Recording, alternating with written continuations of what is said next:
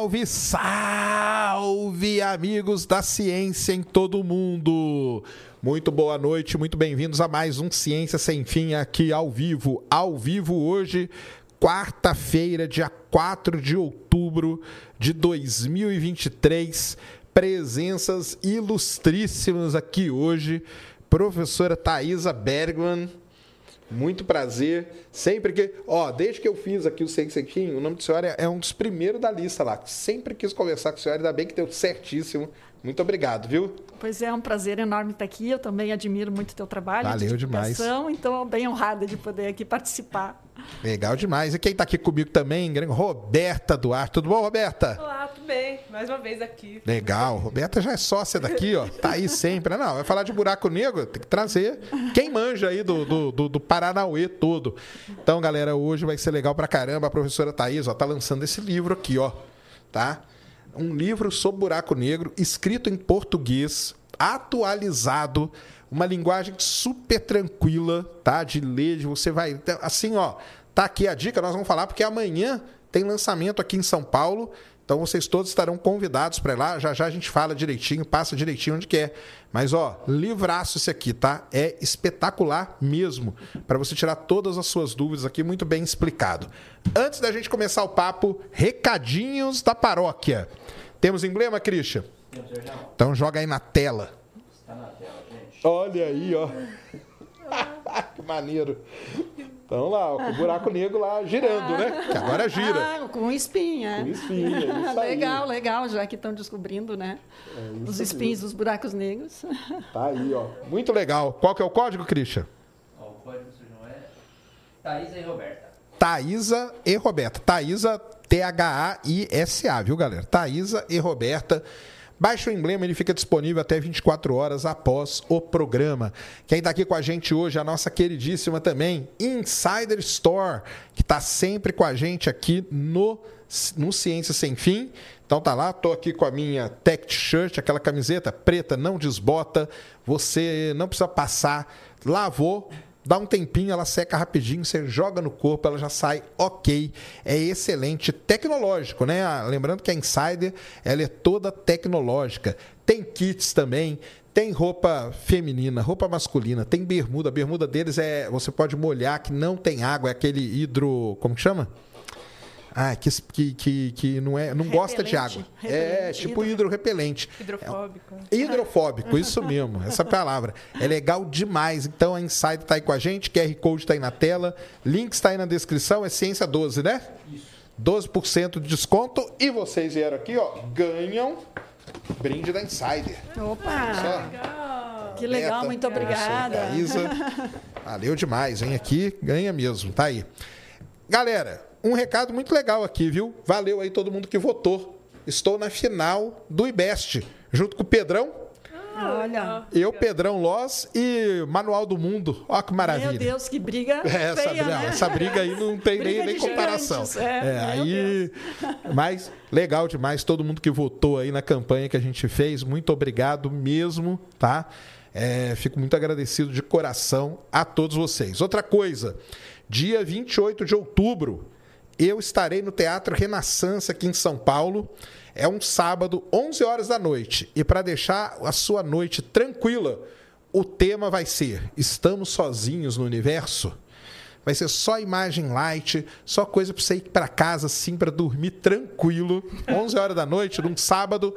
Vai lá, já vendemos bastante ingresso, então compre 28 de outubro, sábado, 11 horas da noite. E para terminar os recadinhos, Clique aqui do lado, você pode se tornar membro do Ciência Sem Fim. Ciência Secreta, tô devendo aí um material de membros para vocês, né? Mas deixa eu passar esse negócio. Semana que vem tem eclipse, né? Semana ah, que vem é? tem o nosso famoso Sim. eclipse. Deixa passar toda essa, uhum. essa correria aí do eclipse que a gente vai fazer conteúdo aí no Ciência Secreta. Aí vocês viram aí, ó? Ciência Secreta. É só, é a verdade que não pode ser falada aqui no YouTube. Senão a gente é uhum. é banido. Então é só lá dentro. Beleza? Então é isso aí. Era isso recado, Cris? Isso, João. Muito bom. Thaís Roberta, prazerzão estar com vocês aqui. Eu assim, desde que eu me que eu comecei a gostar de astronomia, o tema que eu mais gosto é buraco negro. É que não tem como mesmo, né? Sim, é, é um objeto fascinante, né? E de novo, que nem tu gosta de dizer, né? O Einstein estava certo, Tava né? sempre, sempre. Ele sempre certo, embora ele mesmo não acreditava, né? Que, que é existiria demais, na né? natureza. Ele acreditava nas, nas equações e que era uma solução das equações, mas ele achava que a natureza ia dar um jeito de não ter buraco negro, né? Ia, não ia ter na natureza. Mas, infelizmente, ele não viveu para É, para, verdade. digamos, presenciar as evidências observacionais, as observações dos grandes telescópios, do Hubble e, e- e os demais telescópios, que mostraram que realmente eles existem. Né? É. E são importantíssimos até para a evolução do universo. Né? É isso mesmo. E, e posso chamar de você? Claro. Pode? Então tá. É porque tem que ter respeito, mas vou chamar de você, tá? Professora, aqui é a Thaisa. É, quando você começou a, a- a gostar de astronomia, assim, como que era esse negócio de buraco negro? Eu nem sabia que isso existia direito. É, a minha orientadora, a Miriane Pastoriza, ela foi uma das pioneiras da astrofísica aqui na, na América do Sul. Ela era argentina. O primeiro telescópio, antes daqueles do Chile, foi lá ah, na Argentina. Que legal. E ela descobriu umas galáxias que se chamava até Cercic Pastoriza. Cercic era o orientador dela e Pastoriza ela, né? Olha só. E, e essas galáxias eram galáxias com hotspots, que tinham umas manchas no centro, e nas imagens apareciam, e muitas delas eram galáxias ativas, que depois, quando ela veio para o Brasil, eu fui orientada dela, ela me deu, vai estudar as galáxias ativas, que são essas que têm os buracos negros. Então começou com isso, né? Ai, não, buraco negro, eu quero achar os buracos negros, eu quero estudar os buracos negros. No meio tempo, né, à medida que foi lançado o Hubble e a gente foi estudando melhor, se viu que, na verdade, quando o Hubble apontava para uma galáxia próxima, que conseguia resolver lá os eh, dezenas de anos-luz centrais, ele via que tinha um objeto compacto, massivo, que as estrelas estavam andando mais rapidamente em torno dele. E daí o Hubble mostrou que toda a galáxia grandona, que nem a Via Láctea, que tem um bojo, aquela parte central mais luminosa, massiva, tinha buraco negro. Então mudou o paradigma, né? Das galáxias ativas que eu comecei a estudar, virou que não, todas as galáxias têm, todas que têm um bojo, essa concentração central, têm buraco negro. E o buraco negro se ativa e fica luminoso, na verdade é a matéria ao redor dele que fica luminosa, quando ele captura a matéria. Então as galáxias ativas são aquelas que o buraco negro está capturando matéria. Tá se alimentando ali É, vorazmente, né? Vorazmente, é. Quanto mais matéria, mais voraz, e daí a gente tem os quasares, né? Que são os mais luminosos. Legal. E como que é acompanhar toda essa eh, evolução científica, né? Ah, Porque é, quando, quando você fantástico. começou a estudar, tinha assim ideia de que será que poderia. né? Nem a gente, né, Roberta? Será que podia ver uma foto de um buraco negro? Isso é uma coisa muito distante, né? É Era muito distante, né? Muito distante, sim. E me parecia impossível a gente conseguir resolver aquela região tão próxima do buraco negro. E aí vem, né? É impresso... Isso aqui é impressionante, né? É. Assim, mas leva tempo, viu, galera? Ah, o pessoal quer tudo para ontem, né? Sabe como que é? É, mas eu tive uma, uma descoberta bem importante, que eu conto aí no livro, né? De que eu estava estudando galáxias com baixa atividade, né? E não sabia que era muito ativa, e uma delas, a NGC 1097, que está uns 50 milhões de anos-luz de, de distância, me apareceu um sinal, né? Através do espectro, eh, um espectrógrafo, né? Um sinal na emissão do gás que mostrava um gás girando a velocidade de 5 a 10 mil quilômetros por segundo. Caramba. E numa forma achatada, porque era um perfil que a gente chama de duplo pico, que isso é um, um disco que faz, ou um anel de gás girando a velocidades altíssimas. Então eu fiz essa descoberta, né? E só podia ser um buraco negro, porque era do ponto central, não era um objeto resolvido, era um objeto, um ponto. E daí, quando fazia as contas para caber lá dentro e andar com essa velocidade, tinha que ter uma massa de muitos milhões, de, de vezes, a massa do Sol. E daí, essa foi uma descoberta importante que eu fiz. E daí, eu comecei a ficar enlouquecida. Daí, várias pessoas também fizeram trabalhos no, usando o Hubble e acharam outros duplos picos. Na verdade, concomitantemente, esse meu trabalho tinha um cara lá nos Estados Unidos, que é o Michael Her- Heraclius, que estava observando galáxias que tinham os espectros de duplo pico. E a gente até depois acabou colaborando. E isso é uma, uma, uma característica dos tal de Tidal Disruption Events, Ah, que é. é quando Famosa é, isso. TDEs, TD né? Os TDs, é. Então, eu acho que o que eh, na 1097, que eu descobri praticamente foi um TDE, uma, uma estrela que foi capturada, foi destruída pelas forças de maré e formou esse disco, esse anel de gás girando, que depois alimentou o disco de acreção. Né? Então, é uma parte que alimenta o disco de acreção e emite linhas que tu vê a estrutura na forma de um disco ou anel achatado, e daí a gente consegue ver que tem lá um buraco negro. Né? Então, isso é um sinal de um buraco negro e de um TDE. E agora está se descobrindo um monte. Né? Um monte, né? É. Aprenderam a, a É. ver isso, né? É. E você, Roberto, como que você começou a gostar desse negócio de buraco negro aí? Nossa, acho que eu sempre gostei também. Também? Desde que eu gosto de astronomia, sempre gostei de buracos negros. É porque é, é tanta coisa que tem sobre eles, né? Porque eles são simples, né? Quando eu até falo, né, que é o, o teorema do buraco negro sem cabelo. Sem cabelo que não que é. só três parâmetros a gente consegue explicar eles, né? Que é a massa, o espinho e, o, e a carga. Eles são simples nesse quesito, mas tem tanta coisa em torno deles que até hoje a gente não sabe, né? Por exemplo, a formação de jatos, tem muita coisa que tem dentro esse, deles. É, esse, ele tem rotação, não tem rotação, e Rotação. agora a gente está chegando à conclusão que os supermassivos têm Tem rotação, rotação. né? E que os jatos possivelmente são originados É devido a essa rotação. né? E giram como se fosse um peão, né? Aqueles os É jatos isso, tem uma são- precessão, né? uma precessão. Eu sempre gostei deles, e, aí, e eu sempre quis fazer astronomia, que foi quando estava na graduação, conversei com o Rodrigo Neman, que foi orientando É, da... o meu tá aí. orientador dela foi meu, Orientando. meu Aí, é- orientando. aí ele puxou, né, pro lá e também, aí também é sacanagem, né? Aí eu comecei a trabalhar com buracos negros desde então, no grupo de buracos negros da USP. Que é um baita de um grupo legal também, né? É verdade. Isso é muito interessante. Agora, nós falamos um monte de coisa aí que o pessoal deve estar perdidaço. Va- vamos, vamos por partes, né? Partes. É, então, primeiro, né? Aliás, é muito legal, tá? Aliás, pegando o livro aqui, eu já, já li o livro duas vezes. Já li o livro duas vezes. Que bacana. O livro é muito bom porque ele tem toda a parte aí teórica, conceito. Aliás, galera, você que nunca entendeu o que é redshift, ela tem esses quadrinhos aqui, ó, ela explica direitinho como calcula o redshift, depois como que a lei de Hubble está relacionada, tudo mais. Tem as descobertas aqui, a contribuição da professora para entendimento de buraco negro. E então vai tendo aqui várias, vários conceitos interessantes. Um dos primeiros aqui, no- nas primeiras páginas, é que aquela, aquela velha pergunta, né? O que, que é um buraco negro, né? Porque ele é um objeto, esse termo tá certo, né? Tem toda essa confusão quando fala disso, né? Porque nomenclatura é um negócio complicado, né? E é. na astronomia, né? Dá muita confusão, né? É. Dá muita, É, né? Ainda mais que a gente representa, né, sempre como se fosse uma coisa, um buraco num plano e não é, né? Exatamente. Ele é 3D. É, um 3D. buraco que a gente se chega de todos os lados e é um buraco ali em 3D. Por conta do. Então, assim, o buraco negro a gente define. O melhor a gente definir o que? Uma região. É isso? Uma região é, no espaço-tempo, né? Formada por massa e energia. Isso, e, e é, e é, eu gosto de dizer, é uma consequência da gravidade. Né? O buraco negro é uma consequência da gravidade. Assim como a gente forma planeta, a gente forma estrela, também forma buraco negro, dadas as condições suficientes para concentrar uma, uma quantidade muito grande de massa dentro de um raio que é o seu raio de Schwarzschild, né?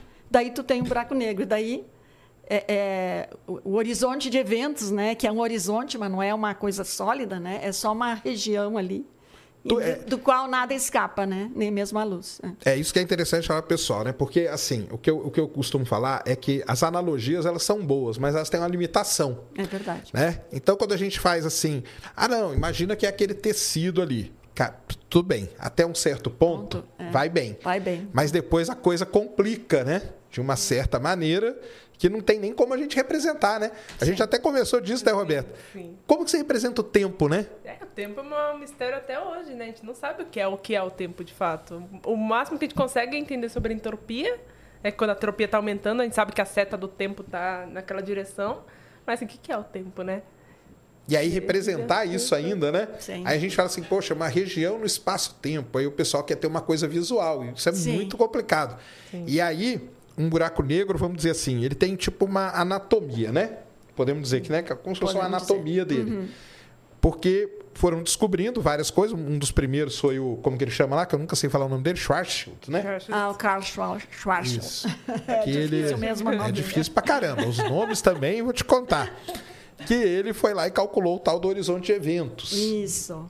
Que também não é uma linha, é tudo, uma, re- tudo regiões, né? Sim, é uma região esfera, é, é o raio do horizonte de eventos de um buraco negro sem rotação. né? Em rotação, é verdade. Tem Sem rotação, porque Sem se rotação. rodar, se, girar. rodar, daí o, horizonte Ele de eventos é fica achatado. Fica achatado. Aí, é. tá vendo só? Inclusive até da singularidade, né? Interessante. Sim, citar. a singularidade é um, Um anel. Um anelzinho, é. A singularidade é um anelzinho? No, num buraco negro em rotação, um buraco ah, negro tá. de queda. Mas no sem rotação, não. Sem rotação é É um um ponto. É um ponto. Mas o do, do rotação, assim, e a priori até teria como escapar, né? Do anel da singularidade. Mas que é um anel que tá, tá girando. Então, girou, complica tudo, né? Complica. Mas, por outro lado, dá energia para gerar os jatos. Né? Então, aí, é uma que é o- maneira de que ah, facilita o surgimento de jatos se tu tem um buraco negro em rotação. Consegue até extrair energia É. da, do buraco, da rotação do buraco negro. Isso mesmo. Então, pessoal, buraco negro é uma região. Aí tem uma outra região que a gente chama de horizonte de eventos. Lá no meio dele tem um, um ponto, só que não é um ponto, é um, também é uma outra região, né? Seria a região central, que a gente chama de singularidade, que é toda aquela massa concentrada num ponto de volume tendendo a zero. Seria isso, Isso. né? Seria isso. Isso. Que é onde o Einstein falava, onde Deus fez a divisão por zero. Né? Ele falava desse jeito aí pro pessoal. E fora isso, tem uma- um outro termo que, que, que vocês falaram, que é o disco de acreção. Né? É. O disco de acreção é onde tudo acontece. Eu diria assim. É o que a gente consegue ver no é caso. que a gente consegue ver. Né? Então, é, o buraco negro, paradoxalmente, né? tudo some, nada sai de dentro dele, tudo é capturado, mas a matéria, antes de cair, em geral, forma o disco de acreção. Né? E esse disco de acreção começa a esquentar e emitir radiação, e emitir os ventos, jatos, então a gente tem a, a, a teoria diz a, a transformação da, da, da energia gravitacional da captura, da queda no buraco negro, em energia luminosa da radiação e jatos. Então, essa é, essa é o, o mecanismo, né? Da, porque da onde vem aquela energia toda que, que sai dali do entorno do buraco negro? E, e, esse processo é tão, tão eficiente de captura de matéria por um buraco negro que é mais eficiente que a da fusão nuclear. Caramba! Então, 10% da matéria capturada se transforma em energia radiativa ou jatos. E, E aí? eu acho que é até interessante citar dos jatos, né? Que muita gente tem a ideia, porque quando a gente faz o esquema, que aí volta esse problema do- da questão do EZ. Parece que está saindo de dentro, né? É Aí verdade. acho que é até importante até lembrar que o jato não está saindo de dentro do buraco negro, nada sai de dentro, porque Sai parece do entorno. do tá entorno dele. É. do entorno dele ali. É. isso mesmo. É, porque até quando eu posto o vídeo, ah, mas o buraco negro não emite luz, como que o pessoal vê e tal coisa? Porque aí tem que explicar que vê, na verdade, é esse disco que Isso. fica girando, ele fica muito luminoso, emite radiação, e, e emite em todos os comprimentos de onda, como que é? Sim. É? Inclusive, assim, quanto mais central, emite em raio-x, ali na parte mais central, emite depois no ultravioleta, no óptico, é um degradê, assim, um, um decréscimo de, de temperatura do disco de acreção que vai tornando o comprimento de onda maior, né? Então, vai do primeiro raio-x, depois ultravioleta, depois óptico, depois infravermelho. Vai daí- esfriando, é, como se estivesse esfriando à medida É. que se afasta do centro. É, e o disco no, no- no- centro ele é plasma, né? Aquele quarto estado da matéria, né? Que é gás ionizado, tá? Então, e, e daí quando chega a temperatura de 10 mil graus, começa a ter recombinação. Daí os elétrons se combinam com os prótons e daí tu tem as linhas de emissão. Caramba. E, não, e o EHT também, agora, o, tanto que a ideia do EHT é, ir para menor comprimento de onda, né? Que eles, têm, eles observaram em Ah, rádio. sim. Observaram em rádio, mas eles observaram da região central que também emite em rádio, né? E aí Mas agora é um- eles querem raio-x, né? Eles querem Também que menor. era em outros comprimentos de onda, mas é daí é, é uma questão até instrumental de, É, de- de- interferometria, é mais fácil fazer com comprimento de onda grande, né? O jeito que eles observam. Para combinar sinal Ah, sim. de vários, Sim, sim. vários observatórios, né? Então, por isso que observaram aquele comprimento de onda de um Sim. milímetro, né? Porque eu lembro que quando eu comecei a. a- a- eu, eu queria, meu, meu sonho era mesmo estudar buraco negro. Aliás, eu tenho uma história muito interessante. Não sei se é muito interessante, não. Mas quando eu cheguei na USP lá em nove- em 94, quando chegou a internet, chegou junto, eu criei a página blackhole.com. Oh, que bacana! Porque eu queria Que colocar ali texto sobre buraco negro É. e tal. Eu, li, eu, eu comprei o livro do, do, do Stephen Hawking, logo que saiu, certo. entendeu?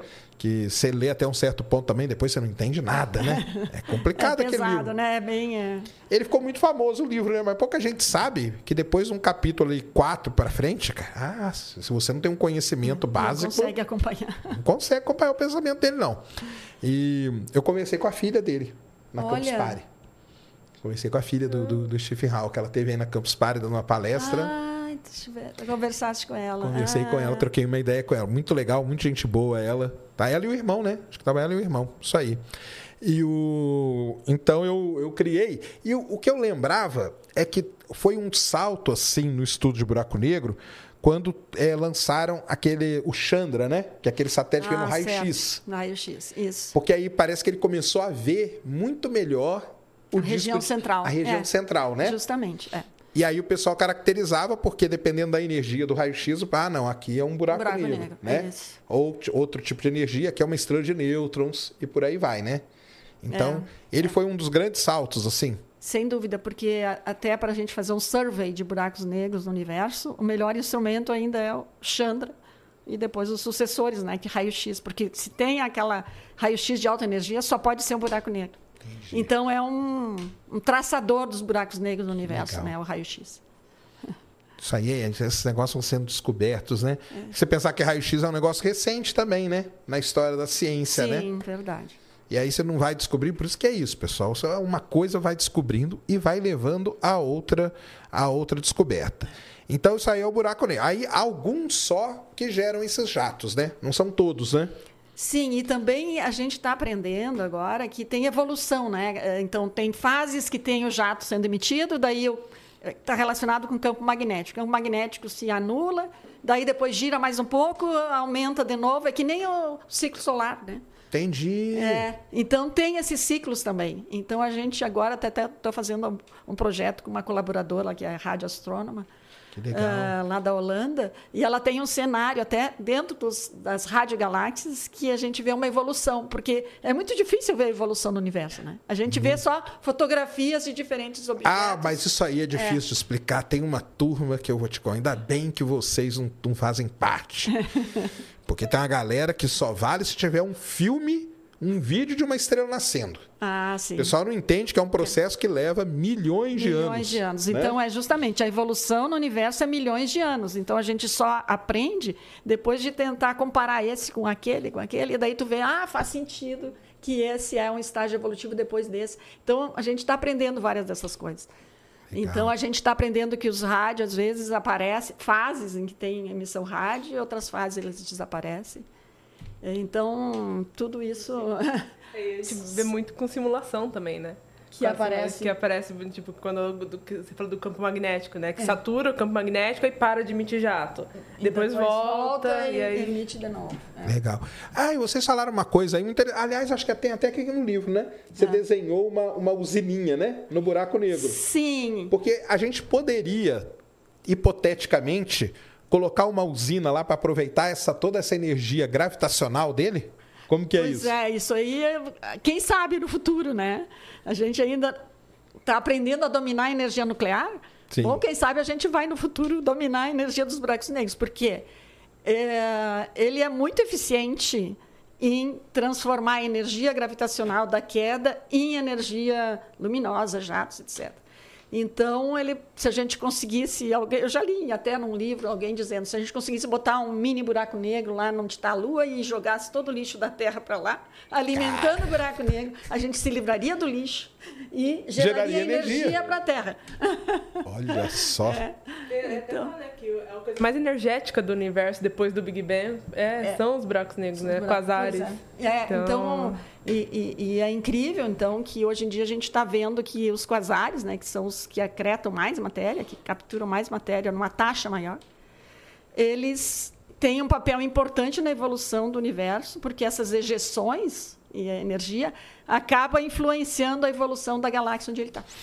Ah, isso aí que é, um, que é um ponto que a gente chegar. É. Porque, por exemplo, o nosso buraco negro aqui do Sagitários, a estrela, ele não emite esses jatos, né? Não, ele, ele, ele, ele já emitiu no passado, que tem aquelas Fermi Bubbles, não sei se tu ouviu Sim, falar. claro. Aquilo lá é então, sensacional. É, Aquilo é resultado quatro- jatos? Isso era, era uma emissão de plasma, assim, que era. Só que apareceu mais em, em, em raios gama, raio-x, né?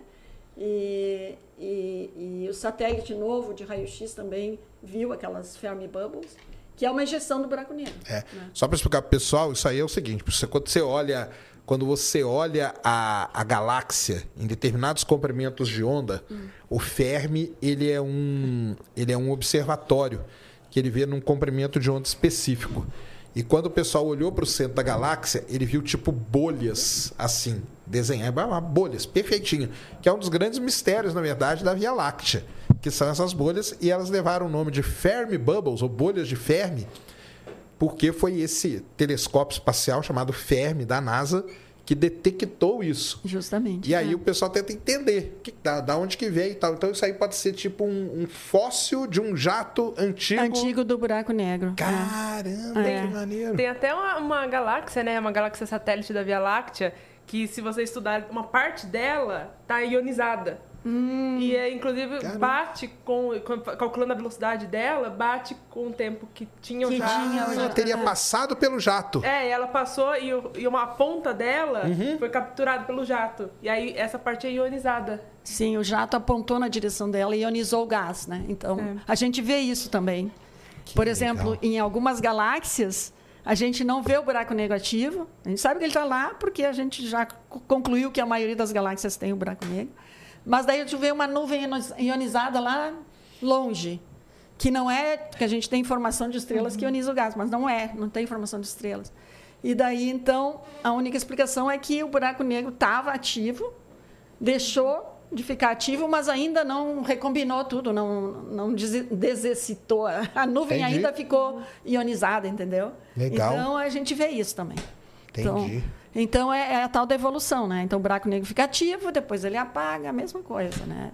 Em escalas de milhões e milhões de, de milhões anos. de anos, né? É. é, e eu acho até curioso que tem um. Agora observe das Fermi Bubbles, que perceberam que talvez tenha tido um, uma precessão ah, do Sagitário da Estrela, né? Porque ela tá meio deslocada. Conforme você olha para ele, ela tá, a ah, Fermi Bubble tá deslocada. Tá deslocada um pouquinho. Ah, bom, pode ser. Parece que realmente Também tem uma precessão. Tem uma precessão. É. Caramba! É. muito complicado tudo. É, meu Deus, é. Precisa de várias, é, é várias vidas pra gente. É, porque uma coisa vai levando a outra, né? Isso aí é um negócio assim, sensacional. Eu lembro quando surgiu essa Fermi Bubbles, o pessoal, pô, o grande mistério da Via Láctea, porque demorou até pensar nessa ideia, que né? Era, que era o buraco negro que estava ativo naquela época. É, uhum. nossa, isso aí é muito legal. E se por acaso o Sagitário a Estrela emite um jato na nossa direção, ele pegaria a gente ou não? Qual que é o tamanho desse jato em anos-luz, assim?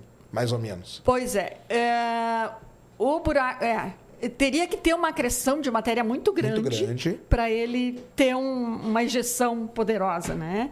Então uh, tem algumas, eu sei de um cara chamado Tom Beze que fez um cálculo até ah. para saber se o buraco negro da Via Láctea iria afetar a gente. Dele chegou à conclusão que no máximo, com as características que tem dele, deveria chegar a alguns mil anos-luz do buraco negro. Nós estamos a 28 mil, quer dizer, não tem problema. Estamos seguros, então, é, aí. Mas, por exemplo, um quasar, né? quando a galáxia lá, no passado dela, uh, uh, ou galáxias mais massivas, que têm buracos negros mais massivos e estavam acretando grande quantidade de matéria, num quasar, o jato poderia atravessar a galáxia inteira. Então, se a gente tivesse no caminho do jato, a gente poderia afetado. fritar. Ia se, se ralar. sorte, o Sagitário da Estrela está inativo, né? É, assim. até é melhor, né? O nosso buraco negro é calminho, é, assim, né? É. Exatamente. Então tem isso aí, o pessoal entender, existem buracos negros que são ativos, pessoal, que engolem matéria. E esse engolir matéria, os astrônomos eles medem o quê? Em quantidade de massa por X anos, mil anos, 10 mil, 10 é, mil, como geral, que é? é massa solar por ano. Massa solar por, por ano. ano. é. Um e... desses ativos seria quanto? Então, os mais ativos é algumas massas solares por ano. Né? Algumas massas, massas solares, por, por ano. ano. É. E, e o nosso é, é, qual que é o regime dele? 10 na menos 6, eu acho. É, 10 na menos 6 massas solares por ano. Ele está muito, muito Entendi. É, é, é, ele engole só um, É ventos de estrelas, né, que estão ali. sim. A boa parte, a maior parte da alimentação do Sagitário da Estrela é vento das estrelas que estão orbitando. Sim, porque as estrelas evoluem e vão perdendo massa, né? Sim, e ele vai. E ele Tanto vai que tem pegando. aquela estrela lá que ela tá lá orbitando há um tempão, né? E tá lá de Sim, boa, tá né? lá de aquela boa. S2, né? É, isso. Você vê ela lá, tem 20 anos já de idade e, ela tá ali, Tá né? ali, né, orbitando. É. Aliás, se ele engolisse ela, seria um negócio sensacional, hein? Seria, a De gente já veria pensou? um brilho né, enorme, seria muito legal. Mas isso acontece, só que assim, a estatística, pelo tamanho da massa, o tamanho do nosso buraco negro, é que a cada 10 mil anos ele vai engolir uma estrela. Caramba! É, então é, é meio lento o negócio. É. Tanto que o, a- o pessoal tava até animado uns anos atrás, é que tinha uma nuvem de gás em Ah, direção sim. a ele. Mas, assim, mas mesmo assim vai demorar uns 100 anos. Não, se mas ela tem- passou, ela passou, mas não teve Não grandes. nada? É, aconteceu, ela teve um brilhinho assim, um pouquinho maior ali quando chegou meio perto, mas não, não foi grande foi- coisa. não Foi foi meio engolida. decepcionante. E aí, nesse negócio de engolir matéria e tal, é, muita gente chama o buraco negro de um ralo. É. Ele não é um ralo, ou ele é? Como que é que a gente pode? Porque muita gente fala assim: ah, não, buraco negro, cara, vai passando o tempo aí, ele vai começar a sugar tudo, tal, uma hora nós vamos entrar lá pra dentro dele. Ah, não, ele tem, é, o buraco negro ele tem um alcance né, gravitacional que é, é, medido pela massa dele. Então, assim, e dentro de um bojo, que é bem mais massivo que ele, ele tem uma, um alcance gravitacional que é, é, eu diria assim, algumas dezenas de anos-luz. Tá? Dezenas. Ou, ah, na Via Láctea, eu acho que deve ser oito anos-luz, uma coisa assim. É, é- é- Pela massa, tem uma conta que você faz, que que, faz você que calcula. sabe onde, é- até onde. que- Tá. Não, por quê? Por que, que é dezenas de anos-luz? Porque tu compara com a massa do bojo. Então, a massa do bojo passou 10 anos-luz, a, a- a gravidade do bojo é maior. Ah, entendi. Entendeste? Então, é assim, tem o, o raio de influência que a gente chama. Então, tem uma continha lá que a gente faz a conta, comparando a massa do, do, do buraco negro com a massa do bojo, e daí a gente consegue ver até onde o buraco negro ganha do bojo. Então, na verdade, o buraco negro ele não é assim que suga, puxa tudo, né? Ele tem a gravidade dele. Se tu chegar muito perto, vai ser capturado. Mas ele não sai puxando além da, da gravidade dele, né? Então, essa é, às vezes, um conceito errado que as pessoas têm. Isso é até interessante falar, porque muita gente acha que as estrelas da galáxia estão orbitando o buraco negro, né? Que ele Pois é. está interagindo gravitacionalmente, igual o Sol. Muita gente acha mesmo. Acha É. isso. sim. E não é, né? E não, é. Só aquelas lá, S2, são aquelas poucas que estão orbitando o buraco negro, que daí adquirem velocidades bem altas, né? E centenas de quilômetros por As segundo. estrelas do disco mesmo. É, mas as outras é a velocidade de 200 quilômetros por segundo, é a típica velocidade no, na Aí, Via na, Láctea. na verdade, ela está orbitando o quê? O- Esse bojo central da Via Láctea. Isso, daí então É a gente isso. vê as órbitas assim em, em todas as direções, né? Certo. É. Entendi. Tá legal demais. Então, o nosso ele é calmo, ele come uma estrela assim a cada 10 mil anos, né? Então não, não vai ter muito problema. Os outros é uma, ma- uma estrela por ano. Isso, num quasar é uma, duas, até, Caramba. até mais estrela por ano. E daí, por isso, daí a 10% dessa matéria, ela transforma em luminosidade. E por isso que a gente vê os quasares como sendo os objetos mais luminosos do universo. Ele é mais brilhante que todas as estrelas da galáxia, né? Que o quasar é uma galáxia, Sim. Com um buraco É, negro isso aí é até bom centro. É. da gente falar. Muita gente pergunta assim, por exemplo, qual é a diferença de um pulsar para um quasar? Na verdade, eu, eu brinco com o pessoal, não tem nada a ver uma coisa com É verdade, né? Mas, vamos lá. Então, com especialistas aqui, explica aí qual que é a diferença para a gente ter aí, que quando a galera perguntar, eu já mando já direto, entendeu? Sim, então, vamos lá. Um pulsar é o quê? Tá, então a, a Roberta fala do pulsar e eu falo do quasar. Então, o pulsar, eles são estrelas de nêutrons, né? Que estão orbitando, elas, elas estão girando e elas funcionam mais ou menos como se fosse um, um farol, né? Que elas estão emitindo, é, a gente vê em campos magnéticos, a gente consegue ver esse sinal delas, mas é basicamente estrelas de nêutrons rodando uma velocidade muito alta, né? Tipo, milhares de vezes por segundo. É. E a gente consegue, e elas são muito assim, é, periódicas, certinhas. A gente consegue ver elas, elas não erram em nenhum momento. Até quando elas foram encontradas, acharam que era até sinal alienígena, né? De Que tão era o LGM, né? Que foi o primeiro nome, né? É, Little, Green, Man. É. aham, que acharam sim. até que era, porque é tão certinho que falaram, não, não é possível que uma coisa na natureza é, faça isso. É, só pode ser a vida alienígena. Mas não, eram uns. Eu até brinco que quando você encontra qualquer coisa estranha no universo, provavelmente é um pulsar que está fazendo a, parte dele ali. Então, pulsares são isso. Agora. É, não, o que eu acho legal é que a gente, quando tu estuda a evolução estelar, os campos magnéticos são bem baixos, né? O campo magnético do Sol não, não é, não é alto, é baixo, né? Mas se a gente faz a conta, conserva o campo magnético, mas faz o Sol encolher para 10 quilômetros, que é o raio de uma, de uma estrela uh, de nêutrons, o campo magnético fica altíssimo.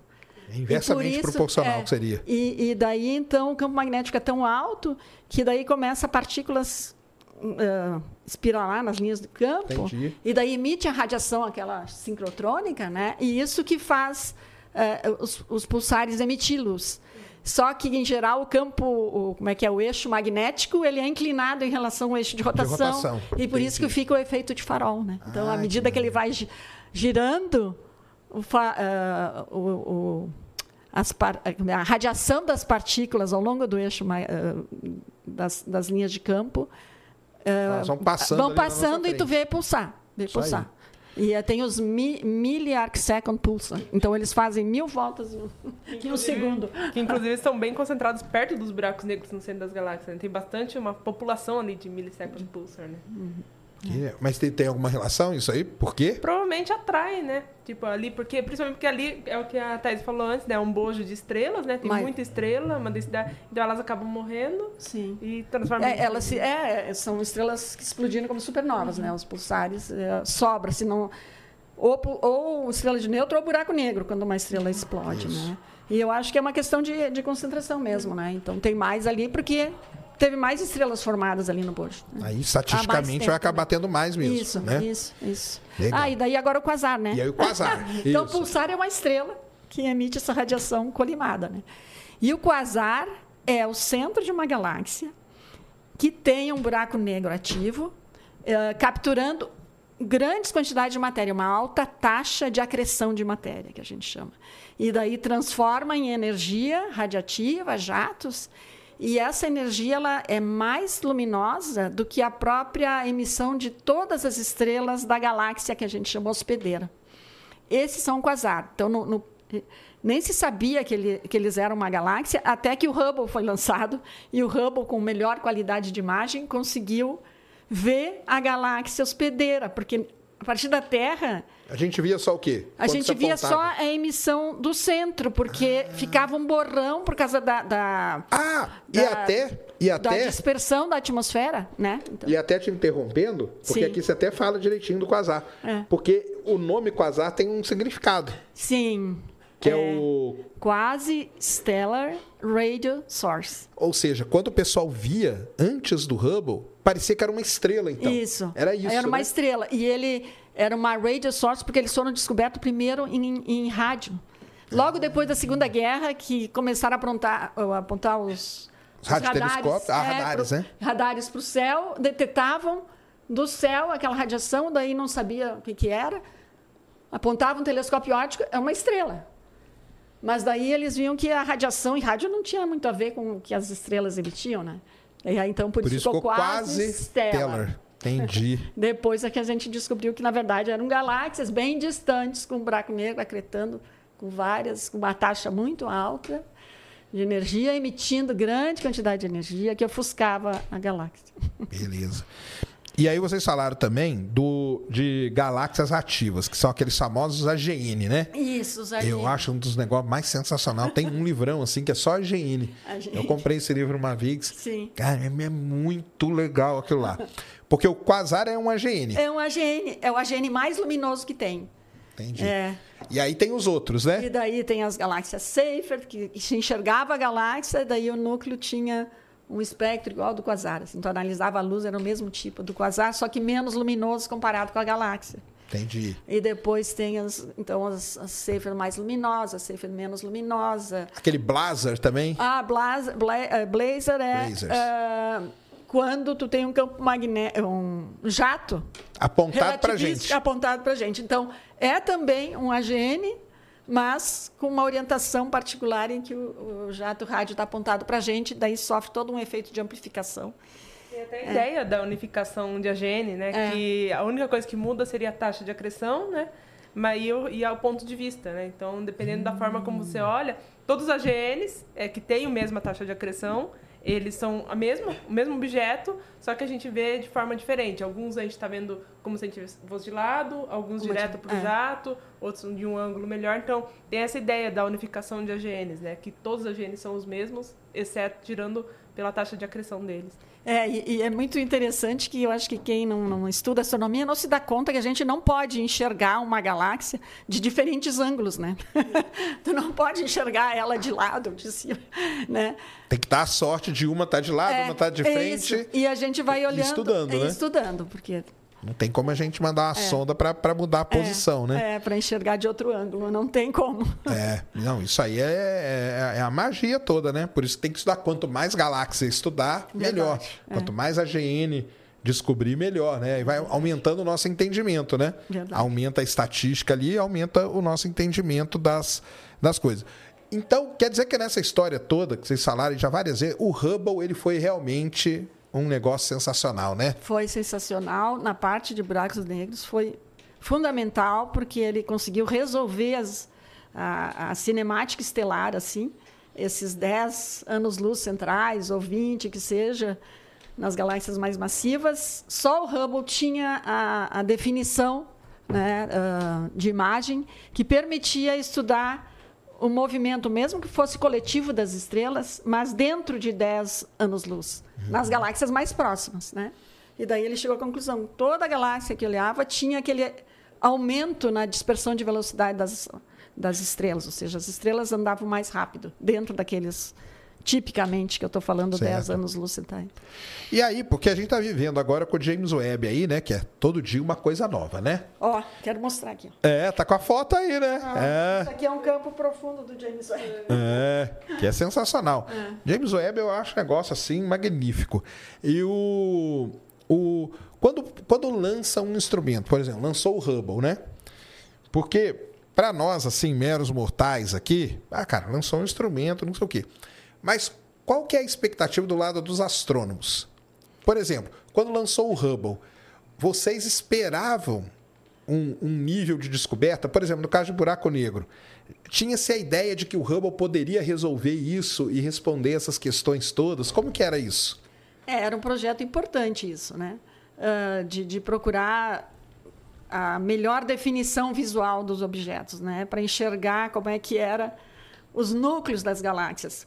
Mas eu acho que ainda não estava bem claro que tinha que ter buraco negro em todas as galáxias. Então ele foi transformativo nesse sentido, né? Porque se tinha uma ideia, mas se confirmou assim e ficou bem claro, né? Entendi. E- Essa pode ser é. considerada uma das maiores descobertas do Hubble com É. relação ao buraco negro. E outra, mas ele também tinha um, um- objetivo científico importante, que é a taxa de expansão do universo. É, Ah, sim. Por isso que ele chama Hubble até, né? Isso, por isso que ele chama. Então, cada, obje- cada telescópio novo tem um, um objetivo principal. O do Hubble foi a constante de Hubble, ver como é que varia a constante ou a parâmetro de Hubble. Né? E, e o James Webb é a primeira luz do universo. Esse é o principal objetivo Isso aí. os primeiros buracos negros, as primeiras estrelas, as primeiras galáxias, né? Então a gente está fazendo várias descobertas já, né? Aqui nessa nessa camisa aqui tem Nossa, isso aí tem. 10 mil galáxias e, e praticamente todas dessas têm um buraco negro no centro. então tem muito buraco negro para estudar. Até teve aqui da galáxia, né? Que falaram que a gente observou ali, esperava que a galáxia estivesse se formando, mas ela já estava formada. Aí tem um monte de gente falando, Ah, ah, sim. que não é que o, o erro, o universo tá, tá errado, o Big Bang não existiu, não é isso, né? É que o, a gente, talvez a gente tenha que repensar quando que essas galáxias se, formaram. Não, é, tem dois, duas descobertas importantes já feitas com o, o James Webb. Hum. Uma é essa que a Roberta falou, que as galáxias. Até tem um brasileiro. Sim, que o é Leonardo. Leonardo, né? É, eu fiz até um Leonardo vídeo Ferreira. dia dele. É. É, fiz um Ele vídeo. trabalhou com o Fabrício Ferrari, que foi nosso aluno, depois colega lá na Universidade Federal do Rio Grande do Sul. Agora ele trabalha na Universidade Federal do Rio Grande, que ele desenvolveu um programa e eu, depois o, o Leonardo ajudou e trabalhou com ele, que é o Morfométrica, que é analisar a forma das galáxias de uma, uma maneira quantitativa, matemática. Assim. E daí ele conseguiu fazer agora um trabalho com 4 mil galáxias, quase 4 mil galáxias, e achou galáxias bem mais evoluídas do que se pensava. É que a gente olhava com o Hubble, e o Hubble não tinha capacidade para detectar a estrutura toda da galáxia. Ele só via as partes mais brilhantes. Então, a gente achava que as galáxias no passado eram só blobs, assim. Isso. Tanto Era- que no artigo até ele compara É. a imagem do Hubble com a do James É. Webb. Cara, é uma diferença assim É. impressionante, né? Então, agora que tu consegue enxergar mais fundo, hum, tu enxerga que as galáxias já são muito parecidas com as galáxias de hoje. Né? Então, ou seja, a evolução do universo foi muito mais rápida do que a gente pensava. Então, vai ter que ser reescrita essa história aí. Né? Então, os modelos vão ter que considerar isso aí agora, daqui para frente. Estamos a sim. segunda descoberta que você ia comentar? E a segunda descoberta é que está se achando buracos negros mais massivos do que se esperava para a época, né? Então, ou seja, ah, então a gente tem uma relação hoje em dia que o buraco negro é da ordem de um milésimo, ou um sobre dois mil vezes a massa da galáxia. E agora eu vi um artigo lá que é, é 40%, né? No caso de uma, de uma galáxia bem lá no início do universo. Então, isso aí são resultados preliminares que ainda faltam ah, confirmação e mais escrutínio, mais análise. Né? Mas se tu usa os métodos de determinação de massa de buraco negro, está se achando os buracos negros muito massivos para a sua galáxia. Então, isso está favorecendo que os buracos negros se formaram muito cedo e talvez até por colapso direto. Então, É. e aí que entra gran- o grande mistério do buraco negro, que é a formação deles, né? Sim, Porque os de massa estelar a gente até entende. até entende. Que é uma estrela muito grande, explode e tal, e vira buraco negro. Esse a gente detecta ele muito pelas ondas gravitacionais lá, o LIGO, Virgo, aquela coisa Sim, toda, né? É. E os supermassivos, como que é a formação deles? Essa, é a- essa é a pergunta de um milhão de dólares? Quem é a- responder ganha é, o prêmio Nobel? Isso, isso aí. Quem responder vai ganhar um prêmio Nobel de Astrofísica. Porque... Porque- Nobel pra casa. É, porque a gente tem. a- quais são as grandes perguntas né, na área de buracos negros? É os buracos negros primordiais, se existiram ou não. Lá no início do, do universo. Lá Tá aqui no finalzinho do livro, né? É, Um- acho que é o último capítulo, É, né? é um dos Você fala do buraco negro primordiais e de massa, intermediária. Que até a pessoa estava meio desiludido, mas agora eles estão conseguindo, conseguindo, eh, isso mesmo. achar em aglomerados estelares os buracos negros de massa intermediária. E também os do, do LIGO, esse né, das colisões de buracos negros, ou buraco negro estrela de nêutron. Os buracos negros são grandes, assim, são e a coalescência dá um buraco negro de mais de 100 vezes a massa do Sol, que já se classificam como intermediário. Né? E aí, esse primordial, ele seria o quê? Para o pessoal é, entender. então seriam buracos negros que se formaram lá já logo depois do, do Big Bang, né? Bem no início do universo teriam se formado uns pequeninos buracos negros que foram crescendo de tal forma que quando as galáxias se formaram já existiam esses buracos negros que ajudaram até fazer a galáxia crescer mais mais rápido, né? É, ou também um outro caminho é que se formaram estrelas muito massivas de população 3 que explodem muito rápido e daí depois elas coalescem e formam um buraco negro. Então tem pelo menos umas três teorias, né? Entendi. O colapso direto, os ah, primordiais e essas estrelas ah, que evoluem rapidamente, população 3, que poderiam formar um buraco negro estelar, mas que um monte delas no centro da galáxia Sim. coalescesse form- formando um buraco negro. Então, ainda a gente não sabe isso aí, né? E tem que ver se a gente vai ter vínculo suficiente com as observações do James Webb para chegar a essa resposta, né? Saquei. O colapso direto é que você teria uma, uma gigantesca Gigantesca nuvem que ela, em vez dela virar estrela, ela já colapsa direto para buraco negro. buraco negro no centro e, e ao redor daí vai formando a galáxia, as estrelas na galáxia. Entendi. E a de. Isso. E porque aí tem uma outra grande pergunta, né? Eu lembro até que uma vez que eu vi uma apresentação, não lembro de quem que foi, foi de uma, de uma gringa aí, num congresso aí, que ela falou assim: a grande pergunta é quem veio primeiro? A galáxia ou o Ou o buraco, buraco negro? negro. Né? É. Porque tem essa. Também tem essa dicotomia. É justamente, né? Então, se a gente considera esses buracos negros primordiais, talvez eles, eles vieram primeiro, né? E daí depois a galáxia foi crescendo ao redor deles, né? Mas ainda a gente não tem certeza que isso pode ter acontecido, né? E é até curioso quando você vê da, da outra perspectiva, né, de que a galáxia veio primeiro, que os buracos negros vão se formando e por empur- a, a gravidade vai empurrando ele para o centro, basicamente, né? Então tem essa hipótese também, né? Ele nem de que- formaria no centro, então. Não formaria, ele formaria em algum lugar e aí ele ia crescendo ele seria- e as estrelas iam empurrando ele para o centro. Caramba. Isso aí, o o James Webb pode responder isso ou não? Eu acho que se a gente conseguir observar vários uh, AGNs lá no início do universo, né? Agora a gente está chegando a, a, a, idades assim, 400, 500 milhões de anos. São após mais, o Big Bang, né? Após o Big Bang. Então a gente está olhando para trás, a gente vê essa idade do universo, a gente está começando a ver os AGNs nessa fase aí, né? Então, a, a gente está achando eles meio grandes, os buracos negros, mas ainda a gente usa métodos que a gente não tem certeza que se aplicam lá. Né? Então, a, tem que fazer mais observações para a gente ter certeza que a gente está fazendo a coisa certa. Né? Se tudo é coerente. Né? Certo. então, isso aí ainda eu acho que a gente não tem muita estatística. Precisa mais objetos, mas eles estão sendo observados. Isso é uma coisa interessante, porque pode ser que para analisar o início do universo a gente tenha que ter uma outra, um outro, uma outra análise tem que ser feita. Como que é isso? É, é porque um, para a gente medir, como é que a gente mede a massa do buraco negro? Né?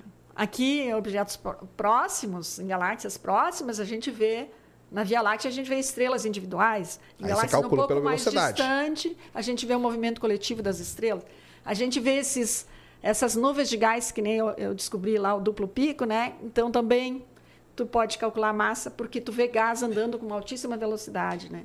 Uhum. E, e, então esse método ainda é o que está sendo aplicado lá para longe, né? De ver nuvens de gás com uma velocidade muito alta, mesmo que não seja de duplo pico, a, a, ela, as linhas de emissão devido a uma velocidade muito alta ficam alargadas. Então a gente usa a largura da linha de emissão. Caramba! a largura da linha para dizer qual é a para inferir a velocidade. E daí então se tu e da velocidade, tu assume, ah, ele no máximo está a uma certa distância. Também a gente tem umas calibrações que sabe qual é a distância da nuvem pelo contínuo. E daí, e daí bota tudo isso Uh, numa... Num liquidificador, liga, meia hora depois. Não, de... não olha, por incrível que pareça, na lei de Kepler. Na lei de Kepler? É, e daí tu calcula qual é a massa para ter aquela órbita, entendeu? Porque tu tem a velocidade ah, e tu tem sim. a distância. É, acabou, né? E daí tu consegue calcular qual é a massa. Então está se usando isso, né? Mas quem é que diz que esse alargamento das nuvens é realmente um movimento orbital em torno do buraco negro? É, isso aí e também para detectar isso lá é, é. deve ser muito difícil. Né? Sim. Então, deve ter muita é. incerteza relacionada. Tem muita né? incerteza, né? é. Esse então é tem drama. gente que teve até um, o mais distante, que uma pesquisadora determinou pela largura da linha, e daí outros pesquisadores publicaram outro paper dizendo não essa largura não é devido ao movimento orbital, é porque está tendo um outflow, uma injeção. E daí isso também alarga ah, a linha. Né? Caramba. Né? então agora Sérgio, explica aí para o teu pessoal. Não, é. Esse alargamento das linhas, né? Porque uma coisa que tem que explicar para o pessoal, né? Que é. é assim: existem as fotos de buraco negro, que são dois só. É. Só que a galera estuda milhares de buracos negros. Aí vocês vão perguntar assim, mas como que eles estudam isso? Da mesma maneira que basicamente tudo é estudado na astronomia, galera. Que é uma coisa que frustra muita gente, né? Não podemos, né, uhum. dizer isso.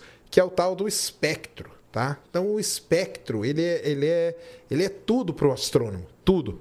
Com o espectro você estuda a atmosfera de planeta, você estuda a composição de estrela, você estuda a velocidade com que uma galáxia está se afastando da gente ou se aproximando, e você estuda também todos esses efeitos em buraco é, negro. A velocidade das nuvens em torno do buraco Isso. negro, lá no centro da galáxia. Porque o espectro são aquelas, aquelas, aquele gráfico com aquelas linhas ali.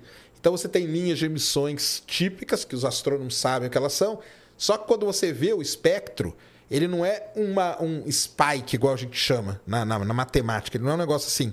Ele tem uma. Ele é como se fosse uma onda. Então ele tem essa abertura aqui dessa, desse, dessa linha aqui de emissão.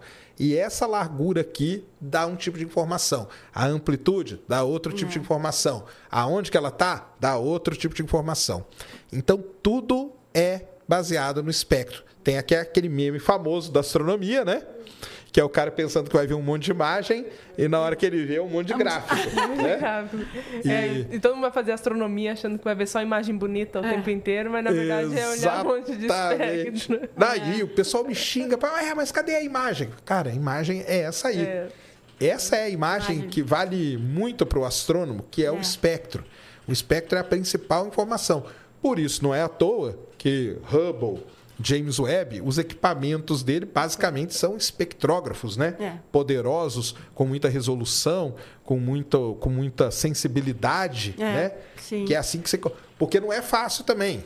Às vezes uma linha encavala na outra, né? Verdade. É, a cavala na outra e, e- e- e a largura da linha é que dá a velocidade. Exato. Aí uma, uma linha, a largura da velocidade. Se ela encavala, aquela largura ali vai aumentar. Mas aí não é por causa disso. Uhum. É porque o, espe- o espectrógrafo não tinha resolução Ah, suficiente isso. para separar aquelas duas linhas. Aí o pessoal estuda, vai lá e faz um telescópio melhor. Esse vai lá e pum, separa as linhas. E aí na hora que separa, você, ah, então isso aqui é tal coisa. Às vezes algumas dessas que são um pico só pode até ser duplo, né? É verdade. Só que a gente não, não, não, não tem a resolução ainda, né? espectral. Isso. A resolução espectral. É. Então, tudo é espectro, galera. Não, tudo. e eu acho que talvez seja até mais fácil entender o poder do espectro, porque agora a gente está procurando a atmosfera dos exoplanetas, né? Isso. Para achar assina- assinatura de vida, e é espectro que a gente está fazendo. Ou seja, é, então é aquele gráfico que sobe e desce, então aquelas absorções são produzidas pelas moléculas na atmosfera, que revelam a existência de vida, né? Se tu enxergar um O2 lá, né? Então tem oxigênio. Se tu enxergar a água, já se descobriu água, já se descobriu metano em exoplaneta. Gás carbônico na, é na lua de Júpiter, não foi? Ah, também. Foi, É. exatamente. Então é o espectro que está dando essa informação, né? E, e é até curioso, né? Porque a- o James Webb, a gente tem igual a camiseta, que é uma imagem bonita, né? Só que aí, quando a gente vai para exoplanetas, como você comentou, é só espectro, né? Então, assim, É. o James Webb ainda tá dando imagens bonitas de galáxias, né? Mas exoplaneta não tem jeito, porque Não é só tem- um pontinho. Exoplaneta não tem, é um negócio muito complicado. Embora ele até fez algumas da imagem direta de exoplaneta, né? Mas o lance dele é estudar o espectro mesmo. E aí vem aquela questão, porque teve aquele K218 lá, que gerou maior confusão, né? Não gerou aí pra, pra gente da divulgação? né? Nossa, ah, não, descobriram lá que tem vida. Não, descobriram. Por quê? Porque o tal daquele elemento lá, DMS, quando você pega o espectro dele, você não tem resolução. Tá tudo um negócio encavalado no outro. Então, o astrônomo ele não pode bater ali, galera. Falar assim, não, é tal coisa. Vai precisar de uma nova análise mais detalhada, talvez um outro telescópio mais poderoso, e aí separar. Se separar, beleza. Então tem tudo, é isso aí. E eu gosto, até quando eu faço vídeo e tal, eu gosto de pegar, porque a NASA, Sim. ela dá uma ajeitadinha no espectro, né? Ah, sim. Para ficar mais bonitinho. Aí eu vou lá, eu pego do artigo e mostro pro pessoal, esse aqui é o espectro do Do artigo. artigo, né? Que é outra coisa, né? Totalmente diferente. E desse K218 é interessante porque no artigo tem até a comparação do tanto de espectro que o Hubble viu, que é um tequinho de nada, com o James Webb, que acho Que que foi é o grande tchan dele, foi ver o espectro quase todo ali, né? Sim. E aí, mas o. E pessoa- até tem. Qual que, é, qual que foi o elemento, né? Que eles descobriram que tem, mas ainda não pode bater o martelo. É se esse, tem. DMS, dimetil, não sei o que lá, um Ah, nome sim, esquisito que lá. seria só produzido por processos de vida, né? Fitoplâncton aqui na Terra. Ah, certo. Só que não pode. Aí o pessoal, ah, não, descobriu vida, tal. Que você pega aí, é só isso. Descobriu vida, descobriu vida, É. descobriu. Mas não descobriu, porque o espe... aí Só que aí o pessoal também é difícil demais. Porque uma coisa, isso aí eu falo para meus alunos, cara. A principal coisa nesses gráficos, para mim, não é nada disso. Para mim, é a barra de incerteza. Ah, Sim. pois é. Sempre tem que ter, né? Se, se o sinal é, é grande o suficiente, maior que a barra de incerteza. né? Exatamente, É, porque a barrinha de incerteza ela mata tudo. E outra coisa que o pessoal não entende também no espectro é o seguinte: o espectro não é aquela linha. O espectro são os pontos, né?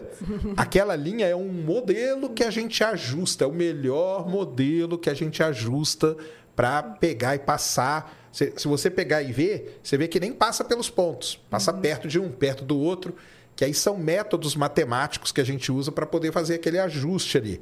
O que o telescópio mede é pontual, né? É.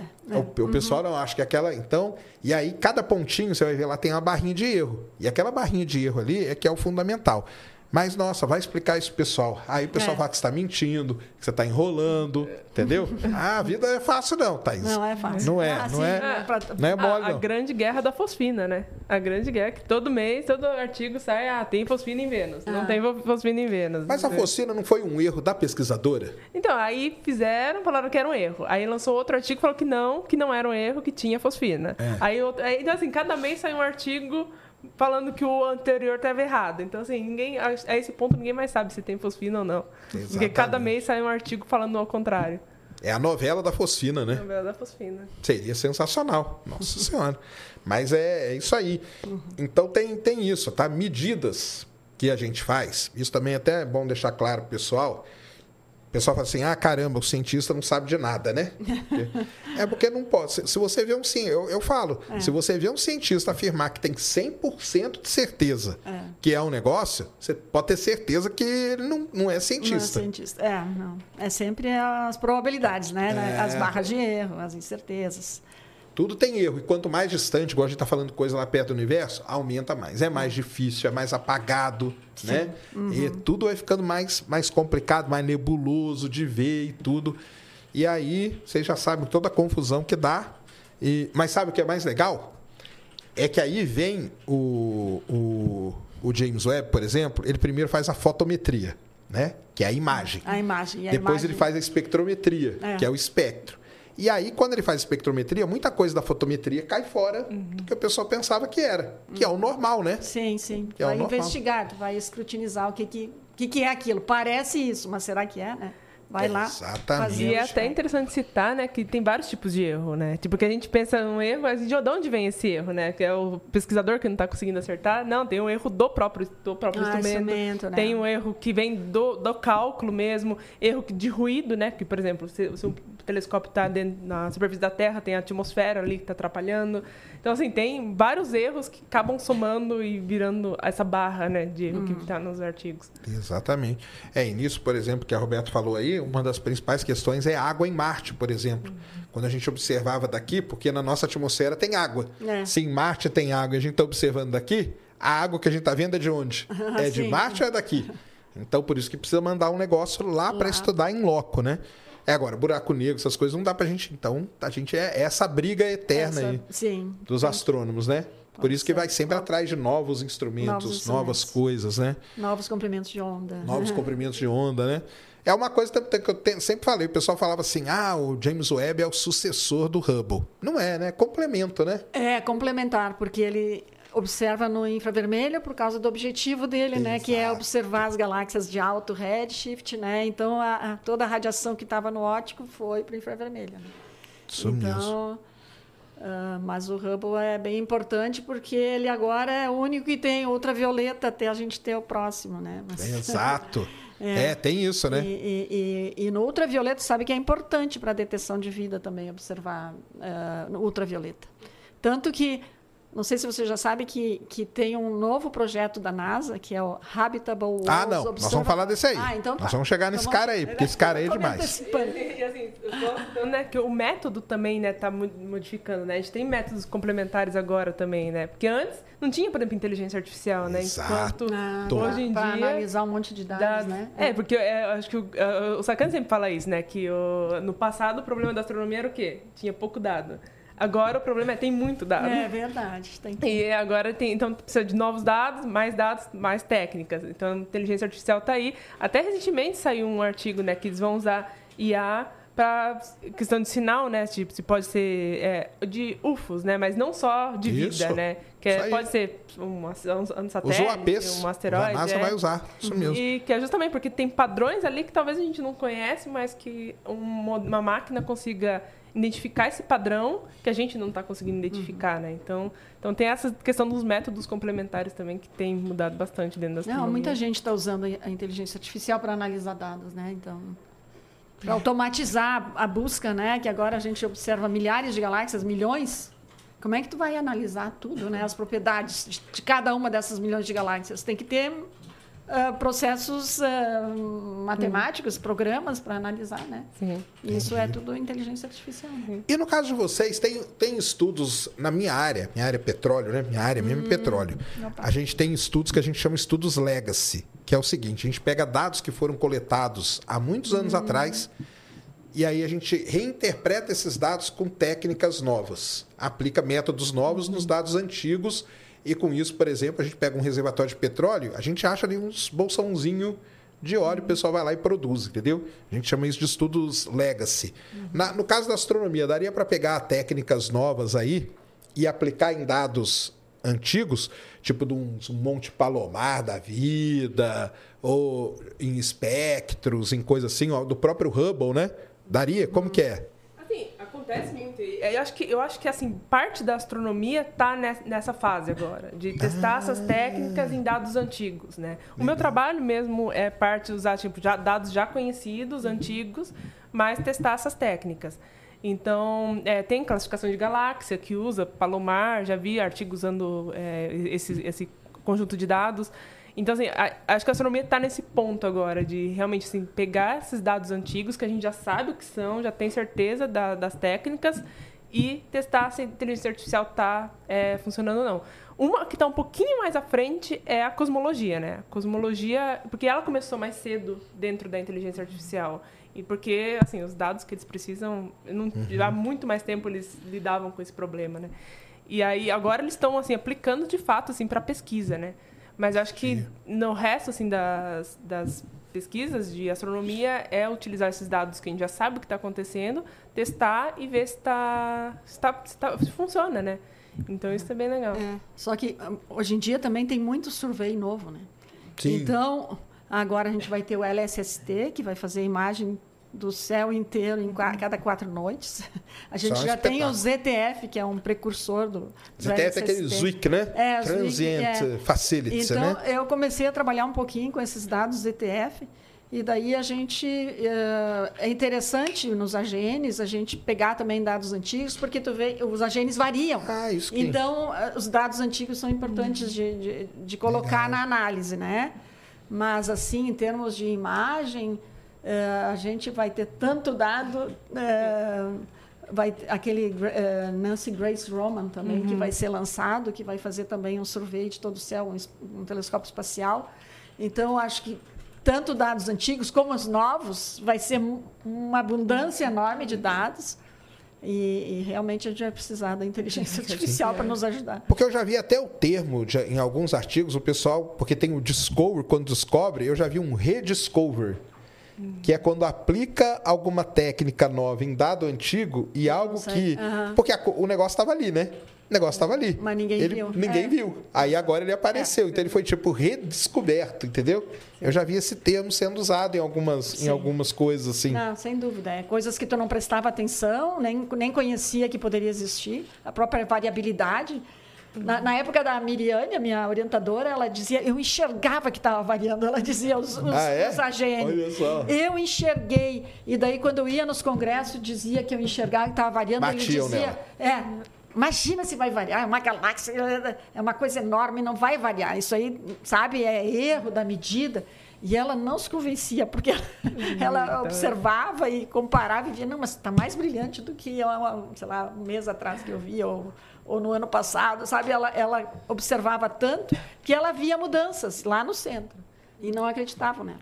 E é até curioso, assim, dentro da astronomia, hoje está um pouco diferente, mas quando eu comecei a trabalhar com IA dentro da astronomia, existia uma resistência muito grande. Então, assim, essa questão de ter que provar, que acho que aconteceu com É. ela também, de provar, e hoje em dia a questão é inteligência artificial, funciona ou não funciona? E aí você vai lá e você tem que provar, garantir que funciona. Então, essa rediscover também, né? Acontece muito daí. Que você tem que provar para uma banca, para os pesquisadores que funciona. Então, você tem que muitas vezes usar esses dados antigos, e analisar eles de novo. E isso até me lembra é um caso que é o Miles Kremner, que ele é um pesquisador é, da- agora ele está dando aula em Stanford, não, em Harvard. Ele está dando aula em Harvard e ele é assim, um pesquisador super novo agora, ele é professor lá e ele assim, nossa, o cara, ele trabalha na inteligência artificial e astrofísica, é sensacional. O trabalho dele é sensacional, assim. Sou muito fã do cara. E ele ele montou uma que é de regressão simbólica, uma máquina, uma- um tipo de inteligência artificial, e ele encontrou lá, tipo, equações de matéria escura, sabe? Coisas ali. E agora a- o trabalho dele é provar assim, pelos dados, o que, que a máquina está olhando naqueles dados que chega naquelas equações, naqueles resultados que ele encontra. E aí, a- o estudo dele é justamente isso: olhar aquelas imagens que já foram olhadas milhares de vezes por um monte de gente, Olhar com um novo olhar ali. com um novo olhar, o olhar que a máquina deu para Então, assim, é, é uma ideia, assim, né? Que aquela, já tinha aquela imagem, né? Já estava pronta. Mas o que, que a máquina viu ali de diferente que a gente não viu? Sabe? E esse é o trabalho do cara agora, a pesquisa Mas, dele. é- mas eu acho que é importante também essa verificação, porque a, a inteligência artificial, né, o próprio chat GPT, tu faz uma pergunta, ele vem com um catatal de resposta, né? E daí de vez em quando tu pega ele falhando, né? Ou seja, é, é toda uma lógica, né? Então, tem que verificar. Quando é uma- uma- uma- um resultado científico, tem que verificar. Né? Não pode acreditar porque tu rodou lá uma caixa preta e saiu aquele resultado. Né? Então, eu acho que é importante ainda. Essa verificação, né? É. Isso aí. Não, isso aí é, é um negócio interessante. E os, e os buracos negros, por conta aí dessas emissões e tal, eles influenciam muito no comportamento da galáxia, na vida da galáxia, né? Vamos dizer assim, né? verdade, Tem sim. um pessoal que não gosta quando eu fico falando que galáxia tem vida, fala, pô, você fica humani... Já ouvi isso. Fica humanizando a galáxia. Não é humanizando, cara. É porque é um jeito mais fácil do pessoal entender, né? É verdade. né? Tudo Sim. tem um ciclo, né? Estrela tem, né? Nasce, vive, depois morre, né? Justamente. Galáxia também, né? Também ela E o buraco negro, ele controla a vida ali dela. É, então o que a gente aprendeu, assim, estudando evolução de galáxias, quanto mais longe no universo, mais para o passado a gente está olhando, né?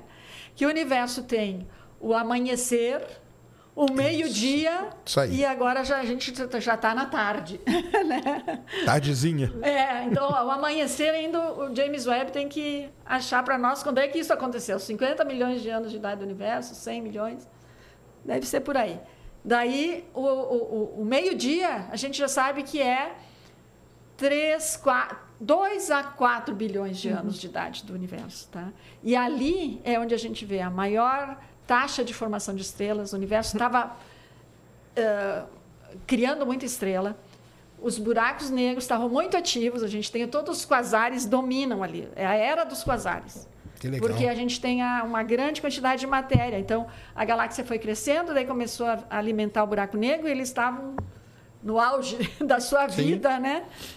Ah, nessa, nessa idade, entre Dois e dois a quatro quatro, depois do ah, início ali. É, depois do início. Que é o famoso Redshift 2, né? Que É, então, é. É o Redshift Z2, né? 2, É o Z2. É, na verdade, de, é, Redshift 2, justamente, que fica aí entre, entre esse intervalo.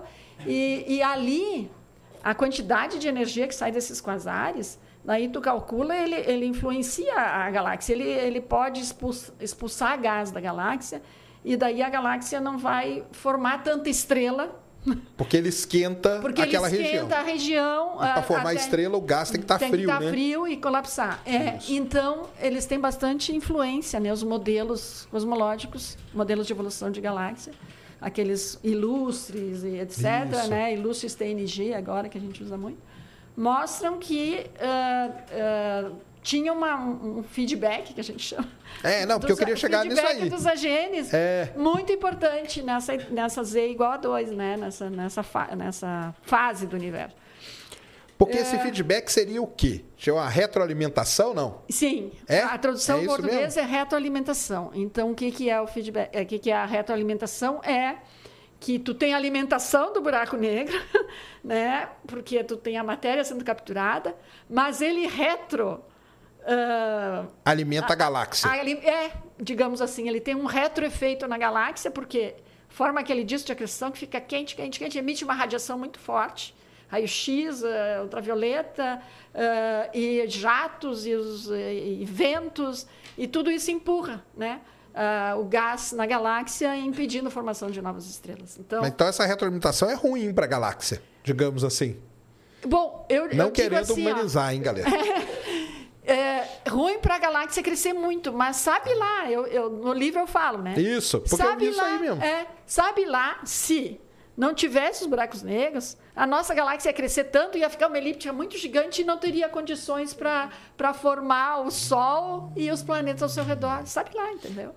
Porque pode ser que ele limpe uma região É, e aí, a partir de uma determinada distância que ele limpou, as coisas acontecem de forma a ser mais provável que forme planetas Sim. e coisa e ah, tal. Não, justamente. É porque, se a é porque ele limpa, Uhum. então isso pode ajudar a galáxia eh, também a, a- a, digamos, a, a- que nem tu falaste, formar, formar ah, estrelas e os planetas ao seu redor. Porque se, uma, se tu deixa a galáxia crescer muito, as nuvens vão. Ah, nuvem de gás faz a galáxia crescer muito. Ela vira uma galáxia elíptica que é uma galáxia meia morta, assim, sabe? E as galáxias espirais é onde tem a- as, as Os aglomerados, aí os começou a dar as aglomerados, nebulosas, né? As nuvens que vão formar novas estrelas. Então, o- a ideia é, se não tivesse o feedback do buraco negro, talvez a galáxia crescesse tanto e ficasse morta, né? Não teria essa... hum, Ela, ela cresceria muito Entendi. e não viraria uma, uma, uma Via Láctea, por exemplo, que ainda cresceu o bojo, mas Mas tem, os ainda braços, os braços onde ali ainda está acontecendo e está se formando novas estrelas, os seus planetas. E Cara. nós conseguimos surgir ali. Então esse feedback ele é bem importante, na verdade. Sim, então ele influencia a evolução da galáxia. E as galáxias iam ser muito grandes se não tivesse feedback. Que demais, né? Isso é legal, tá vendo? Sem humanizar aí, ó. Tá explicado aí, ó. O pessoal fica aí, o pessoal fica nervoso. Tem alguma pergunta aí, Cris? É, não, Sr. João, só o... Tá, eu vou pegar aqui, ó. Ó, lá no comecinho, o Bruno Willi perguntou aqui: o buraco negro possui temperatura? Ahn, tem a temperatura do disco, né? E daí depois a gente tem a- a- justamente a teoria do Stephen Hawking, né? Que os- os, né? buracos negros evaporam, né? E daí a gente pode associar uma temperatura. Não sei se a Roberta quer acrescentar alguma coisa. Falar do- justamente da radiação Hawking, que, tem um, é, que associa um espectro, né? E aí esse espectro a gente tem uma temperatura que é bem conhecido aqui na Terra, que chama espectro de corpo negro, né? Hum, E aí esse espectro tem sempre... É como se fosse uma, um bump, né? E aí esse bump tem uma temperatura associada. A gente consegue associar que... Só que assim, é uma ba- muito baixa para buraco Pois negro é, supermassivo. o buraco negro tem uma temperatura baixa. É. entendi. Porque a radiação Hawking é uma radiação fraquinha, Fraquinha, né? fraquinha. É. E, e- Mas ela ainda não foi comprovada, né? Como que é? Como que tá isso, o, o- como que tá isso aí? É, é, é- é assim, eu, eu acho que até o, o Neme, o Rodrigo, ele fala de um jeito assim que é. que dá pra fazer uma analogia bem. É tão difícil você capturar essa radiação Hawking, porque imagina assim, que você tá. Imagina o sol, e você vai do lado do sol, acende uma lâmpada. E aí você quer olhar, aí você volta pra Terra, olha na, naquela direção e quer calcular a luminosidade da lâmpada, e não do sol.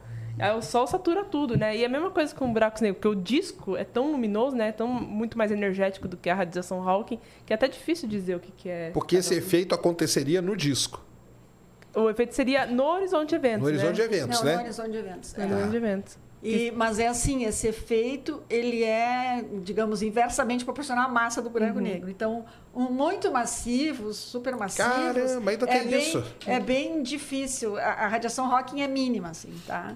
Ah, Agora, se tu tem um micro buraco negro, daí ele evapora rápido. Uhum. Então, a, a- gente acredita, bom, dado tempo suficiente para o universo, os buracos negros vão, a cada 10 mil anos, vai capturando uma estrela, à medida que ele vai aumentando, vai ficando mais rápido isso, vai capturar todas as estrelas da galáxia, porque ele aumenta o horizonte de eventos, né? E daí aumenta o seu, digamos, o seu raio de influência. E daí, depois, passado um tempo, eles vão começar a evaporar, porque não vai ter mais nada para acreditar. Sim. E daí, então, eles vão bem devagarinho evaporando. E à medida que vai diminuindo, vai mais rápido e daí vai aumentando a temperatura. Mas eu. É, tanto que o, quando é muito pequeno, ele meio que vira uma explosão, né? Porque ele Sim. libera energia muito é, rápido. daí né? a temperatura ficaria alta, né? É. É, e aí mas- tem gente que estuda, né? Tenta ver encontrar essas explosões, né? Que aí seria associado a esses buracos negros micro, mas até hoje nenhum foi encontrado. É uma coisa que é muito. ainda. dificuldade de, de verificação observacional. A teoria parece estar ok, É. né? Mas Na teo... Eu falo, pessoal, na teoria tudo é lindo. Na hora que você vai na prática. Caramba, teve até eu fiz o vídeo ontem lá daquela estrela que o lembra que o Hubble viu a est- é, tinha uma estrela Ah, sim, e depois desapareceu. Aí colocaram o James Webb lá agora e viram que na verdade parece que eram três estrelas. Olha só. Porque ele viu a fumaça, como se tivesse explodido e ficado a fumacinha remanescente. Só o James Webb conseguiu ver. Ah, olha só. Aí é, esses negócios são incríveis. Eu falo, na teoria, tudo funciona, tudo é, agora na hora da prática, né? E aqui uma outra coisa muito legal que tem no livro é aquele lance que a gente fala do qual buraco negro que é mais perigoso. Que isso o pessoal não entende, né? Sim. Que o que, que seria melhor? Cair num buraco negro estelar, vamos dizer, ou num supermassivo? É, pelo menos no supermassivo tu vai viver mais tempo, né? Consegue atravessar o horizonte. Consegue atravessar, que nem no- apareceu no filme Que, Interstellar, por isso né? que o Interestelar tem tudo a ver, ó. Tudo porque a ver. aquela parte lá que ele entra, Tá- o pessoal tá fala, ah, mas ele não tinha que ser espaguetificado. Naquele caso, não, né? Não, não. É porque o que interessa é a força de maré.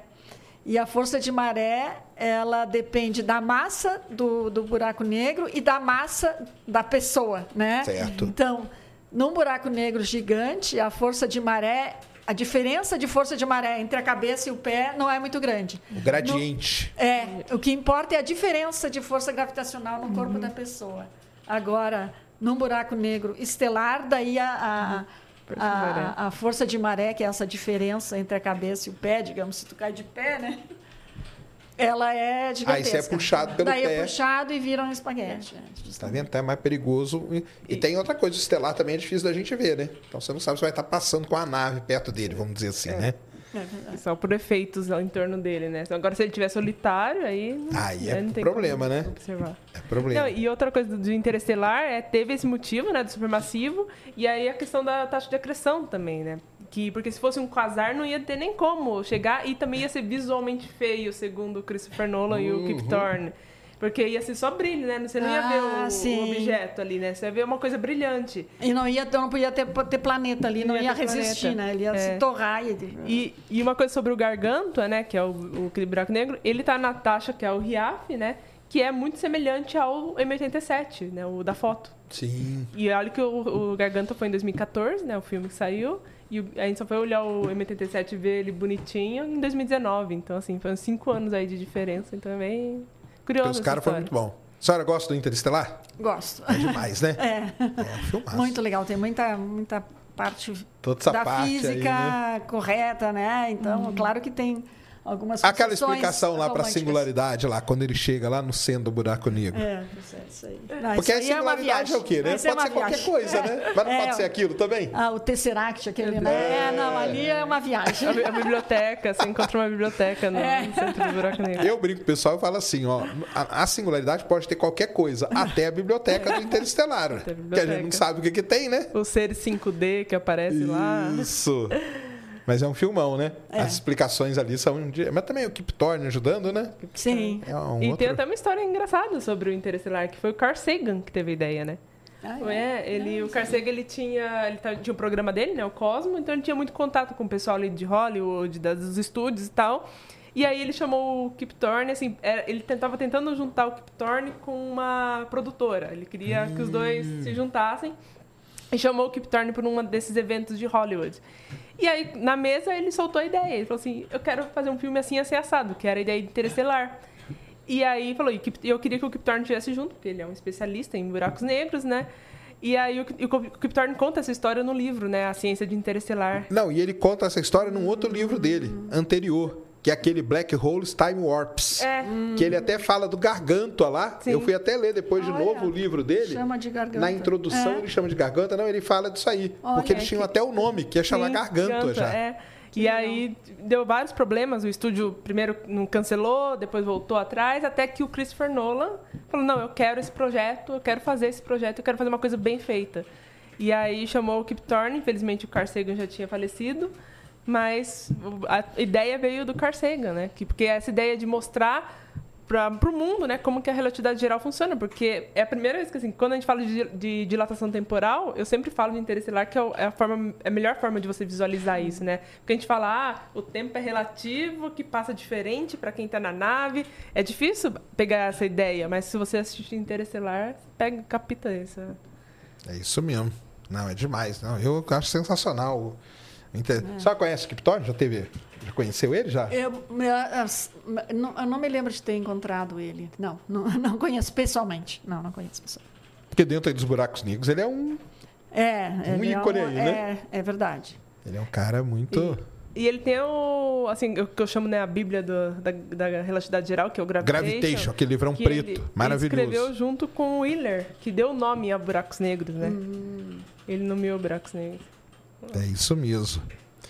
É, Aqui tem uma que tem nada a ver com buraco negro, mas vamos lá. Alexandre Moreira mandou 5 euros aqui, porque ao tirar fotografias de longa exposição do céu noturno, é, parece que todas as estrelas estão a rodar à volta de polares. Provavelmente, Alexandre, você mora aí em Portugal, pelo jeito que você escreveu, pelo dinheiro que você mandou e pela pergunta que você fez. Ó, tá vendo só? Como a gente sabe. Justamente por causa disso, cara. Porque a Polaris, no hemisfério norte, aí onde você mora, você tem uma sorte danada, coisa que a gente não tem aqui no hemisfério sul. A Polaris é uma estrela brilhante e ela está exatamente no polo celeste norte. Então, quando você tira uma foto de longa exposição, você vê tudo girando ao redor dela. Aqui no hemisfério sul existe uma estrela, só que ela é muito apagadinha, ela chama Sigma Octantis.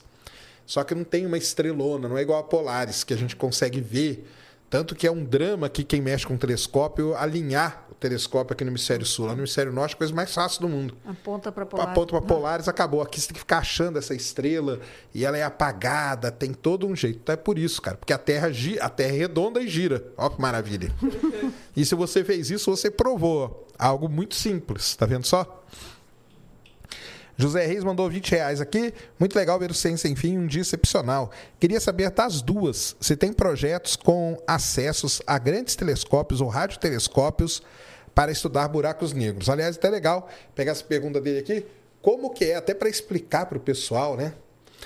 Como que um cientista faz, um astrônomo no caso, para acessar, por exemplo, um James Webb da vida, VLT aqui no Chile, ou o próprio Hubble, né? Sim. Como que é esse processo aí? Certo. Uh, o processo mais usual é uh, uma ou duas vezes por ano, depende do, do, instrumento. No caso do James Webb é uma vez por ano, no Hubble também é uma vez por ano. Nos telescópios terrestres, em geral, é duas vezes por ano, mas no ALMA é uma vez por ano. Então, tem uma deadline, um, um prazo, né, em que a gente tem que uh, submeter um projeto. Uh, e, na verdade, nós brasileiros, a gente tem que se associar, eh, em geral, a, a gente que tem acesso por direito, porque, em princípio, nós não pagamos né? o, o Hubble nem o James Webb, muito embora eles, eles eles dão um pouco de tempo para quem não é da, da colaboração. Um negócio altamente. É, assim, se for né? muito bom o projeto. Né? Então a gente pode pedir, mas a probabilidade é mais baixa do que se tu faz parte da, de um grupo do, que tem acesso. Que tem acesso, né? Que paga a manutenção do telescópio. Nós temos o Gemini, que o Brasil tem acesso, então nós temos direito de, de observar no Gemini sem problema nenhum. Então a gente faz essa submissão de um projeto, uh, escrevendo uma justificativa científica e uma justificativa técnica de como, com que instrumentos que tem disponíveis no observatório, no telescópio, vai uh, atingir aquele objetivo científico. Eu preciso um espectrógrafo porque eu quero ver aquelas nuvens de gás girando em torno do buraco negro. Né?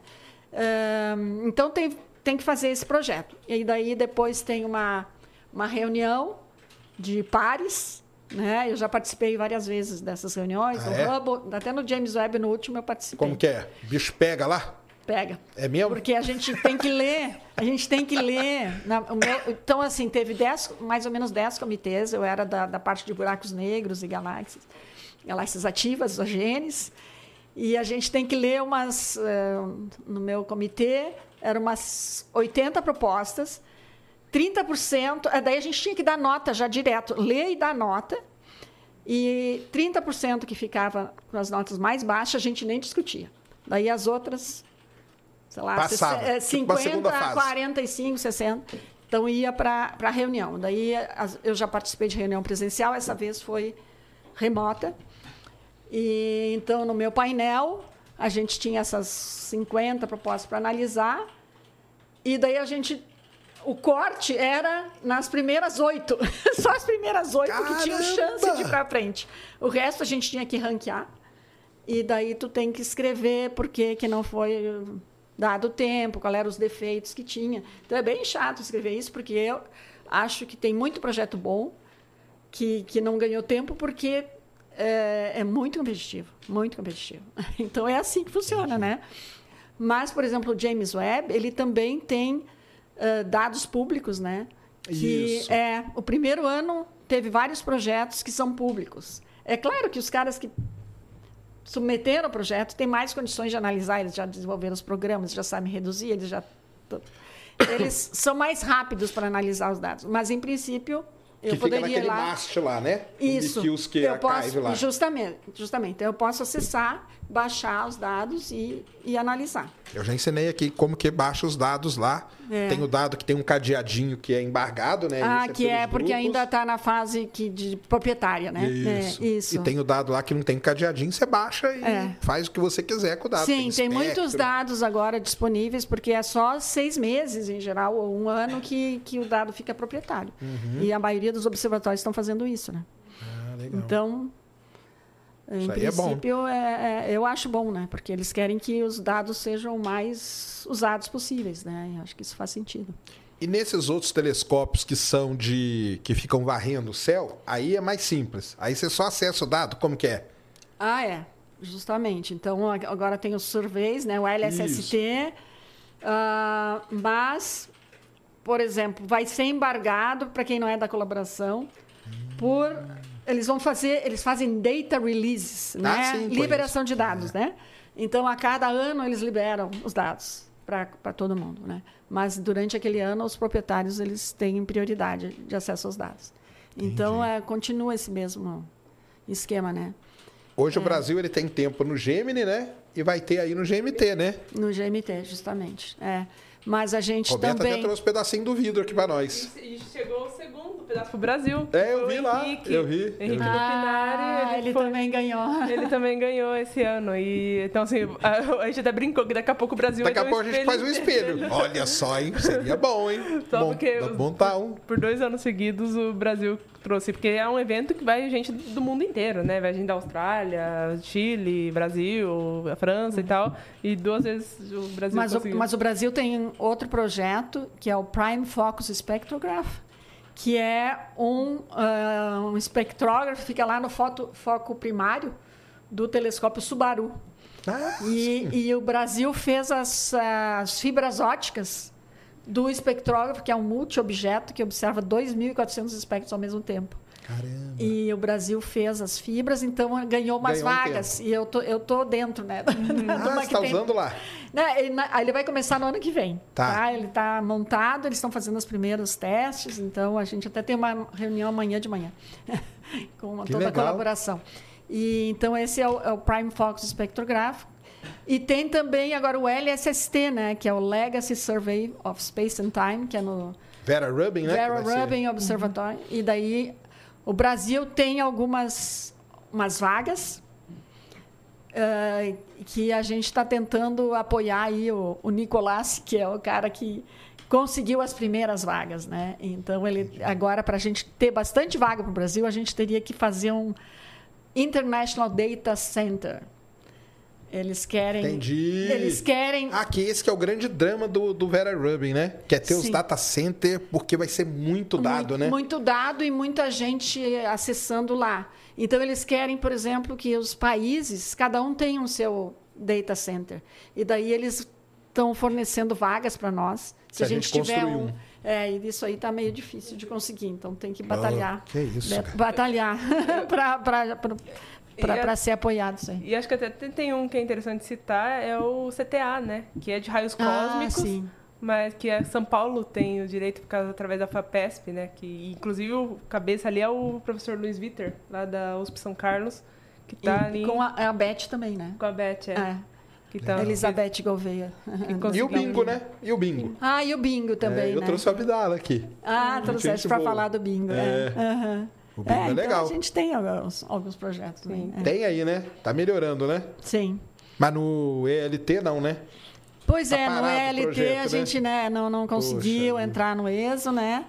Ah, mas nós vamos ter o GMT, né? Que, O que GMT. é, em princípio é São Paulo por enquanto, mas é que a FAPESP não apoia a manutenção, né? Então vai ter que ser passado para o CNPq isso aí, né? É. E daí o Brasil todo tem que ter acesso, né? Não é só São Paulo. Tem um rolo mesmo, né? É, É complicado, né? é verdade. É. O Vitor Fiuza, boa noite a todos. Sou fascinado por astronomia, porém aonde, porém aonde moro não possui faculdade. Decidi então fazer física, porém Hum. Sim. só consigo fazer EAD. Ah. Pretendo fazer na PUC Paraná. Acham que vale a pena? Olha, eu acho que sim, porque depois na pós-graduação tem bolsa, né? Não é uma grande bolsa, mas Você eu pode acho tentar que ir aí pro lugar. É, né? tu, daí tu vai para o lugar e tem muitos estudantes que sobrevivem, sobrevivem com a bolsa, né? Então tem eh, pode dividir, né, a moradia e a bolsa dá para sustentar. Hoje em dia ela aumentou um pouquinho. Aumentou, é. É, então dá para sustentar o, só estudando com a bolsa, né? Então pode ir para o lugar onde tem. Então acho que se ele tem esse sonho de fazer astrofísica, ele pode fazer a física lá. É AD, mas tem que estudar bastante. E e acho- depois aplicar, né? Para as pós-graduações, pós. para ganhar uma bolsa. Não, e eu acho até interessante perguntar, porque muita gente vem falar ah, é, que é o mesmo problema que ele relatou. Ah, eu moro num lugar onde não tem Faculdade. faculdade de astronomia. E, de fato, a astronomia tem na URGS, né, É. da onde a professora Thaisa é, tem no IAG aqui em São Paulo e tem no Rio de Janeiro, né? E agora tem em Sergipe também, né? E, assim, então são, são muito poucas, né, no, no país. E aí muita gente me pergunta, ah, mas... Ah, então tem que fazer física, como se fosse uma coisa assim. Eu mesma fiz física, a professora Thaisa Eu também fez fiz física. E assim, a fi- é basicamente o mesmo curso, né? Ah, claro que a astronomia tem umas matérias que são mais voltadas né, para observação, para astronomia, mas em geral é, é basicamente o mesmo curso, é mesmo, a base é a mesma. É. E, e a gente aprende basicamente a mesma coisa. E assim, para mim, eu, eu preferi fazer física mesmo, porque hoje em dia eu trabalho com a parte Com a de parte teórica. mais teórica que precisa muita física. Sim. É, não, eu acho que a física é fundamental, né? Um curso de astrofísica precisa de física. Então é a física dos átomos. Então tem que entender de toda a física Física. para depois aplicar nos átomos. Então Sim. a física é essencial. Inclusive, a, a própria prova, né, para pós-graduação é o É o, EUF, é, o- é, que é é o o exame, unificado, de física. é. Entendi. Então, Então ele tem que saber fazer, passar no exame unificado. Assim, não é passar, né? Tem uma graduação boa, né? Que, que entre, né? Em geral, as pós-graduações têm a sua seu ranking Sim. de que, que, ter- que, que ter tal nota pra entrar. Saquei. Então tá aí, cara. O Marcelo aqui mandou dezão. O Brasil consegue formar é, astrofísicos suficientes para analisar todo esse conjunto de dados que são gerados? Há alguma outra formação superior ou não que pode auxiliar nesse trabalho? Pois é. Bom, é- é- na pós-graduação a gente, os alunos aprendem com a gente, né, como analisar os dados, né? E, e é claro que ah, formação em computação, experiência em computação, agora a inteligência artificial está sendo bastante importante, né? Então tudo isso é necessário, né? Mas, mas isso é pode ser feito durante a pós-graduação, que nem faz a Roberta aqui, né? E, né, e vem muita gente da física mesmo, né? Que a gente acabou de falar, vem muita gente da física. Física tem praticamente, eu acho que um curso por estado no Brasil, né? Pelo menos um, né? E então vem muita gente. E além disso, agora tem a física computacional, né? Ah, que é os cursos em São Carlos tem na USP, que é justamente juntar aí física com computação e sai com essa, com essa Entendi. bagagem em computação também. Então, vai lá, se forme, cara, que você vai ajudar nesse processo aí. O Declips aqui mandou o seguinte: união entre dois buracos negros, eles se atraem pelo horizonte de eventos ou pelo ponto central? Há matéria no ponto central para ser atraída? Bom, Como que acontece a fusão? Eles, come... que eles começam a girar um Eles em torno do começam a outro. girar um em eh, em torno do outro cada vez mais rápido até haver a fusão, né? E, e daí. eh, E, mas assim, a massa Ah. a gente pensa que está realmente na singularidade, né? Que a, ma- toda a massa está concentrada ali. A gente, claro que a gente não sabe o que tem dentro de um buraco negro, mas Mas assim, o resultado vai ser um buraco negro que tem o tamanho praticamente o dobro do outro, mas um pouquinho menos, a massa o dobro, um pouquinho menos, porque vai ser emitido em energia, ah, ondas gravitacionais, né? Isso. É, então a gente tem essa. Então é isso aí. É isso que acontece. O Leovídio mandou dezão aqui, grande Leovídio aí tá sempre com a gente. A rotação dos buracos negros pode ser, digamos, no sentido horário e também anti-horário. Há estudos avançados de observação sobre buracos negros em processo de colisão. Pois é, é uma coisa que a gente está procurando, né? Os buracos negros em colisão. que eu- E, e- e- não é tão fácil de achar buracos negros duplos assim em galáxias, mas eh, eles têm que, têm que existir porque a gente vê as galáxias colidindo e os buracos negros vão colidir, né? Então en- enxergar eles naquele ponto final é, é- é bem difícil. Então quando alguém encontra um muito próximo é um grande resultado observacional, né? É, E, E esses são os para, para os supermassivos, né? Porque Sim. quando você analisa o, do, as ondas gravitacionais para os estelares, é tipo. Dá pra ver que é rapidinho, né? Era sim, é no, é no momento que eles ah, coalescem, é rápido o processo, né? Entendi. E ainda a gente não tem instrumento para detectar ondas gravitacionais de buracos negros supermassivos, né? Até Daí- acharam que ia ser É. o, né, o- aquele que saiu recentemente. Isso, acharam não que é? ia ser. É que é o ruído, né, de ondas gravitacionais. Que é aquele ruído tem, de fundo, tem né? Não o tem, não tem um instrumento que detecte, porque É. a, a frequência é muito baixa. Tem que ser um, um instrumento. O LIGO tem os braços de 4 quilômetros. Tem que ser, tem que botar no espaço para ter um. um Que é aquele Liza, né? Que o pessoal quer lançar, é, que né? teria que ter um braço de muito maior, tamanho da Isso. Terra, assim. é. Tá certo. E. é, então é isso aí. Mas e o sentido da rotação? Como que é? Isso aí não tem muito. Não tem muito sentido. Pois é, né? não, é porque tu pode, se tu olha de cima, olha de baixo. Gente não Então, quer tá dizer, olhando. depende ah, de que lado tu tá olhando, vai ser horário ou anti-horário, né? Então, então, acho que... E do momento angular, né? Do que, que criou o objeto, Sim. né? Porque o momento angular né, é a regra da mão direita, pode ser para cima, para baixo, né? Sim. E aí, dependendo do, que gerou aquele é, objeto. porque é, por exemplo, é, depende do que gerou, É, né? depende Então, é, gerou. depende de como ele, ele adquiriu o momento angular dele, né? Então, se veio uma colisão num sentido, vai Uhum. dar uma, uma- uma rotação num sentido, digamos, anti-horário. Daí, Uhum. se veio do outro lado, vai ser horário. Vai ser do outro, isso aí. É, e até o- tem um estudo, né, do Sagitários da Estrela, que a gente não sabe exatamente se tem spin, é, acredita que tem spin, né? Mas não sabe se está para cá, se está para cá o momento angular dele, né? E aí uma das ideias é que esteja para lá, então a gente estaria vendo ele assim, e outra ideia é que ele está para cá, então a gente estaria vendo ele assim. Ah, tá. Então é isso aí. Regra da mão direita que vai dizer o sentido de rotação dele. O Lendas e Mistérios mandou cincão aqui. O céu é escuro mesmo tendo milhões de estrelas no céu. Porque a luz ainda não chegou aqui. Um dia ela vai chegar? E por quê? E se chegar, como vai ser? Esse aí é aquele paradoxo de Olbers, né? Ah, pois é. Que não vai, né, cara? Porque se o universo está expandindo, né?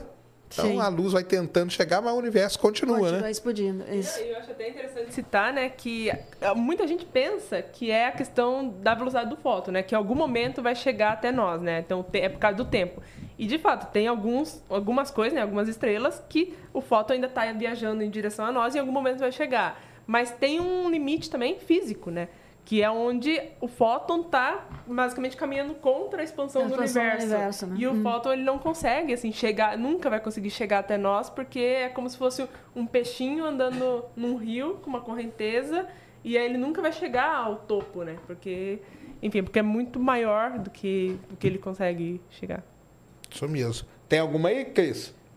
Tem, já tem na plataforma. Põe aí. E também tem uma outra mensagem que eu mandei para você no Telegram. Tá, eu vejo aqui. Mensar AOS 748. Fala, Sérgio, boa noite, Roberto Thaisa. Sobre o eclipse, tem uma lente telefoto. Posso apontar ela para ver o eclipse? Preciso, precisa comprar filtro, galera. Semana que vem, dia 14, tem um eclipse anular do Sol. Eclipse anular não pode ver sem filtro, tá? Você vai ficar cego, entendeu? O eclipse anular, não, o Sol aí nos melhores lugares do Brasil vai estar 89% tampado. Se tem um pouquinho de raio solar saindo, vai prejudicar sua vista. E no caso da sua lente, se você não colocar, você vai perder a sua lente. Provavelmente ela vai sair torrada também. Então, primeira coisa, dia 14 de outubro, não. ó- Você nunca olha para o sol. Então, continue não olhando. Continua não olhando É só isso, tá? Se olhar, se você quiser olhar, não, eu quero ver. Existem algumas coisas. Aquele vidrinho de soldador de um número bem alto, 14, 15 para cima, você pode olhar. Filtro chamado Baader, B-A-A-D-E-R. Você compra, compra no AliExpress da vida, acho que até no Mercado Livre vende, vende em folha, você pode adaptar na sua lente e tudo mais. Ele parece um papel alumínio. E um outro que é bem parecido com o Baader chama Mylar, M-Y-L-A-R, também é bom e esse é ideal para ver o sol, tá? Só assim. Não use radiografia, não use fundo de garrafa esfumaçado, não use óculos 3D. Vieram perguntar se é óculos 3D. Não pode. Óculos de sol, não pode. Tá? Então é assim. Tomem cuidado. Muito cuidado, tá? Que é importante a gente falar isso, porque senão, né? Sim, pessoal um pode problemaço. a visão. Né? É. O Johnny B mandou aqui dezão. Que admiração a essas duas pesquisadoras. Que a luta diária delas, a realização do trabalho, encontre apoio e condições para que isso aconteça. O que elas têm de melhor e mais necessitam? Estruturas, condições? É uma pergunta que eu estou fazendo. O que, que seria mais necessário para continuar a pesquisa aí de vocês no Brasil? Para prosseguir, né? Condições, estrutura, como que é? É, eu acho assim que a pesquisa, no, no, no, pelo menos a pesquisa que eu faço, está muito baseada no trabalho dos estudantes, né? Porque é, é eles, eles, a, gente tem interesse que eles trabalhem com a gente. Uh, eu gosto de orientar e, e, eu acho que ainda as bolsas são uh, baixas, né? Então, eu, para mim, achava que as bolsas tinham que ser duas vezes o valor que elas são. Né? Então, eu, eu diria assim, precisa mais apoio para aluno e pós-doc. Uh, é claro, uma coisa que eu noto também que falta muito é a possibilidade de ir nos observatórios, que hoje em dia é que também dá para fazer muitas coisas remotas, né? mas os alunos têm, têm aluno de astrofísica que nunca pisou num observatório. observatório é demais, né? É, Não daí é? pelo menos uma vez ou duas vezes na carreira teria que poder ir, né? A então, minha frustração acho... com astronomia foi essa aí, sabia? Sim, de não poder ir lá é, observar. porque eu gostava da parte observacional, eu Sim, sempre tive é, telescópio. é o que eu gosto também. É a minha é, são dois observacionais e uma teórica. Ela que é a teórica, eu sou observacional. Eu adoro, eu, eu fui muito observar. Aí. E a gente fazia pedido para o CNPq, ganhava dinheiro para observar, entende? Fazia um projeto. Então, naquela época tinha. E depois foi, foi escasseando, escasseando. Agora a viagem é muito difícil a gente conseguir apoio, sabe? Então eu acho que esse apoio assim para os alunos poderem ter uma vida um pouco mais sim, tranquila, sim. participar de congresso internacional, a gente isso é muito importante, né? É, não, eu noto quando a gente vai em congresso nacional é cheio de estudante, tem mais estudante do que pesquisador. É, o Congresso eu sempre é. defendi, e, e meus eu, alunos e, todos, é. porque, infelizmente, na, no Lattes ele não é valorizado. Mas para quem faz pesquisa, o Congresso é muito importante. Muito importante, porque tu, tu vê o que os outros estão fazendo, Isso. amadurece as tuas ideias, tira dúvidas, troca ideias, faz networking. Então, eu acho que precisa mais investimento nessa parte de formação dos, dos alunos. Sim. Então, eu acho que é claro que a gente também quer participar de mais, mais instrumentos, que é apoio para participar no LSST, por exemplo, que ainda a gente não tem dinheiro para fazer o IDAC, né? E, e participar dos grandes projetos, né? Esperamos que o SNPq apoie a gente continuar participando no GMT. Né? Então, eu acho que está faltando um pouco de, de apoio investimento. É, nessa área, aí, aí né? nessas duas áreas que eu falei. E eu acho que é, é, essa parte assim, a principal, tudo que a Thais falou, assim, é a, a, prioridade e também questão de oportunidade também, né? De ter, abrir vaga de pesquisador, porque muitas vezes a pessoa vai para fora, não porque a pessoa quer sair do, do Brasil, né? Mas porque não tem oportunidade, uhum. tipo, vaga. Então, é, e no, no, caso da teoria, é, muita gente pensa que é só o papel, né? Você a caneta e o papel, mas não, tem o clusters. É. Então, assim, parte é, hoje né? precisa de tudo isso, né? Sim. Hoje precisa de tudo é, isso. É, não, a infraestrutura pode melhorar, né? Sim. É. Deixa eu aproveitar que minha mãe mandou uma mensagem aqui. Minha mãe mora em Londrina, no Paraná. Londurina, para quem não sabe, ela tem muito japonês. Ah. Mandar um salve aqui para dois amigos dela lá do Banco do Brasil, para o Nilson e para o Hércules. Então, valeu, mãe. Um salve aí e um salve aí para o Nilson e para o Hércules lá em Londrina, no Paraná, meus conterrâneos lá. Como que foi escrever o livro? Qual foram as Olha. grandes dificuldades? Nenhuma, né? Porque é só manja pra caramba, né? Qual foi o problema? Organizar as ideias? Como que é? Não, eu acho que. Uh... Da onde veio a ideia primeiro? A ideia foi que essa editora Almedina nos, se aproximou e, e, e, me convidou porque a gente participou de um, um, congresso, assim, de uma... A gente deu uma palestra, né? Uhum. E eles, uh, então, me convidaram a mim, o Cássio Barbosa, Grande o Salvador Cássio. Nogueira. Grande também. Salvador, que melhorou é, agora, ainda bem, é, Salvador. É. Salve aí, cara. Então, eu fiz primeiro, mas eu acho que o Cássio estava terminando dele e o Salvador deve fazer também, né? Cássio, um salve é- também. Eu vou lá na escola do Cássio, lá falar com a, com a molecada dele lá, ah, que é, muito legal. Que legal. É. é. Não, então, eu, eu achei, gostei da ideia, porque a gente trabalha muito assim, só entre a gente, os alunos. E, e eu estou começando a achar, assim, nesse estágio da minha vida, que eu gostaria que mais gente apreciasse a ciência. Então, eu quis colocar, assim, qual é a minha fascinação pelo que eu fiz, entendeu? Então, eu fui contando um pouco das minhas experiências e daí contando um pouco da, da explicando o que, que são os buracos negros, porque o nome é explica, né? Então explica o que, que é o buraco negro, e daí eu fiz em dez capítulos colocando os, né, os estelares, os supermassivos, É. alimentação, o feedback.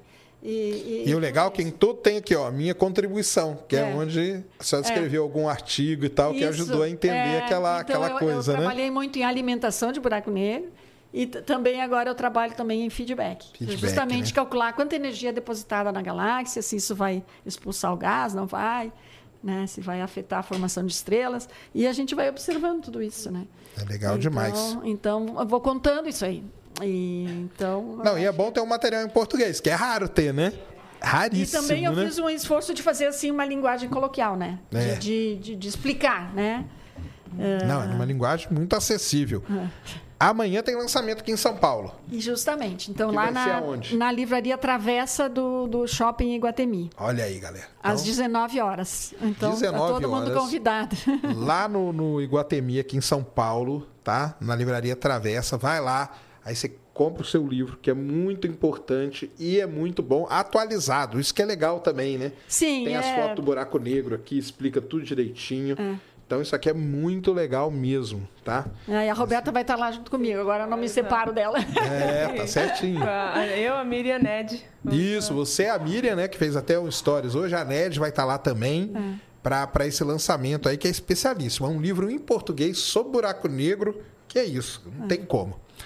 A senhora ia falar de um novo telescópio da NASA, que é Justamente. o HWO, W. né? Isso. Que é né? o Habitable Worlds. Isso. Ou seja, a NASA vai atrás de mundos habitáveis agora. Justamente. Então a gente teve uma palestra lá do diretor da NASA explicando, né? Nos Estados Unidos eles têm o chama, ah, chamado Decadal Survey. A cada década eles fazem, reúnem. uma O James Webb já foi um desses, né? Isso. Então, o Hubble foi, o, James Webb foi. Só que aí deu um monte de problema, né, coitado do James Webb? O resultado do Decadal Survey. O que, que é mais importante a NASA investir no final dessa década, né?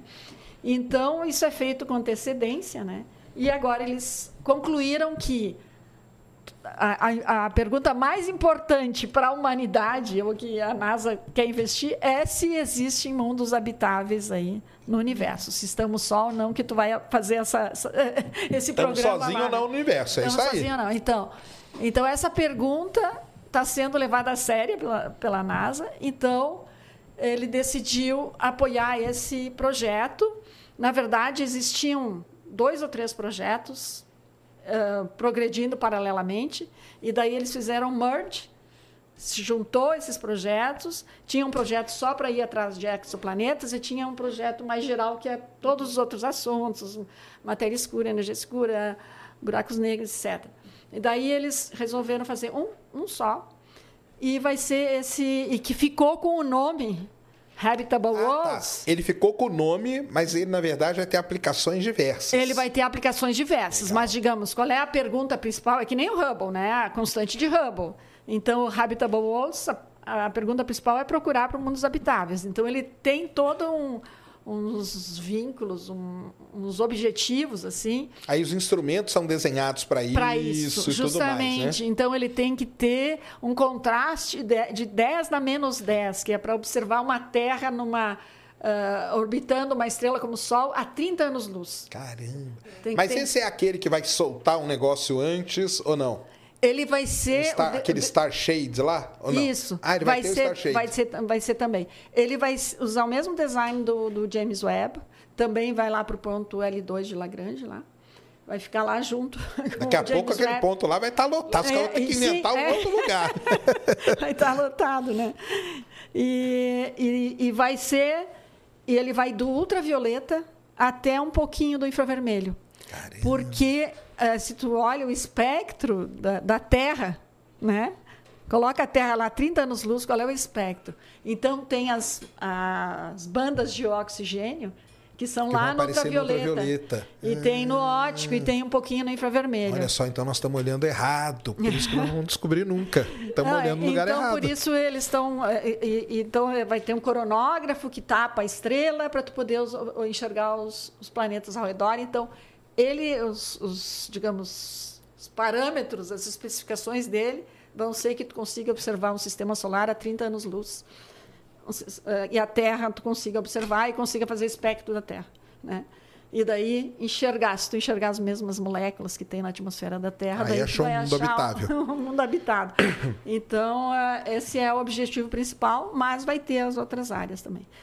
E daí eles eh, me convidaram um pouco para falar sobre a genes, né, o que, que a gente já está sabendo e, e como a gente poderia usar esse instrumento para a gene. Mas também queriam saber se o Brasil não quer entrar no HWO. Ah, e aí? E daí eu fiz uma Querer a gente pesquisa. quer, né? É, fiz uma pesquisa rápida. O LNA, Laboratório Nacional de Astrofísica, fez um, um levantamento para mim. E daí todo mundo quer, né? Querer? É, é. Não, querer você, você quer, não, quer. querer né? eu quero, mas e aí? Como que é, né? Daí Querer tava- não é poder, meu filho. Então, eu estou numa missão aí, junto com o pessoal do LNA, Legal. para a gente tentar fazer acontecer. Porque muitas vezes esses projetos internacionais, tu pode trabalhar com o que a gente chama in-kind, ou seja, serviço. Né? Botam um aluno, estudantes lá fazer sua tese para desenvolver um instrumento. Né? Certo. né? Então eh, tem esse tipo de arranjo, né? E a gente também pode participar em alguma parte de um instrumento. Então a gente está vendo como é que pode isso acontecer e estamos batalhando para isso. O LNA gostou da go- gostou da ideia também. E ele teria é só- aplicação para a GN mesmo? Como que é? Tem, tem. Tem? Tem. É, porque ele vai ter IFU também, que é aquele é, é aquele espectroscopia de campo integral, Ah, que é sim. bom para para estudar cinemática. Então, ele vai ser maior que um pouquinho maior que o James Webb. Então Caramba. ele vai ser bem sensível. Qualidade de imagem Excelente. excepcional, então para tu enxergar até em galáxias Mas isso aí é próximas, perto quando? do buraco negro. 2040, é assim. Esse aqui é o problema, né? 2040 você não, você não caiu uns parafusos igual o James Webb É, caiu. porque o James Webb demorou. Você não ligar na tomada errada, igual ligaram o James Webb, tudo, e aí por aí Ah, vai. Por né? aí vai, né? É, então, realmente, é, né? realmente é, para longe, né? Pra... Pra- O pessoal tá perguntando o nome do livro. O nome do livro é esse aqui, ó. É o My News Explica, né? My News explica buracos, Buracos Negros. ó. É. My News Explica Buracos Negros. E é. a- Já tá vendendo nas livrarias? Tá ali vendendo nas livrarias. E na Amazon também, né? Na Amazon e na Google Books também. É. Então, Então dá para dá pra... E eu vi que tem um pessoal perguntou, é amanhã, 7 horas da noite. Isso, sete horas da 7 noite. horas. Vamos lá para. 19 horas, tá? Eu assino o livro. Aí, ó, vai aí, você vai fazer, vai sair com o livro autografado e vai aprender sobre buraco negro, tem tudo aqui bonitinho. Então, 2040 esse HW, nossa, Pois é. longe, hein? E, e, e tu sabe que nesse congresso me chamou a atenção que tinha de gente jovem, né? Os jovens É? são muito Ah, interessados. é, porque se for 2040, tem que ser É, jovem. tem que ser jovem mesmo, né? É, então, muita gente já trabalhando em detecção de, de, de exoplanetas, né? Aqui a gente tem a... Lá eu assisti a palestra da Aline, Ah, sim, é. É. É. No, é no é a Aline Novaes, Mas, é. né? Que está trabalhando até... Ela mostrou... Está com dados do... Também usando dados de James Webb. Sim, dados sim, é do. Hubble. É. É, aqui tem o, o José Dias Nascimento, lá na Ah, UFRN, também. né? É, ele Trabalha muito também. com, com exoplaneta. O Ele- Melendes, né? Também, né? Mendes, trabalha Melendes. bastante. Ah, o Jorge Melendes. Isso. Uhum. É, tem uma galera aí. Tem uma galera aí. né? Eu vi que tinha bastante gente interessada em exoplanetas também na reunião da SAB, mas lá nos Estados Unidos era dominava assim. Bom, era E a reunião foi legal?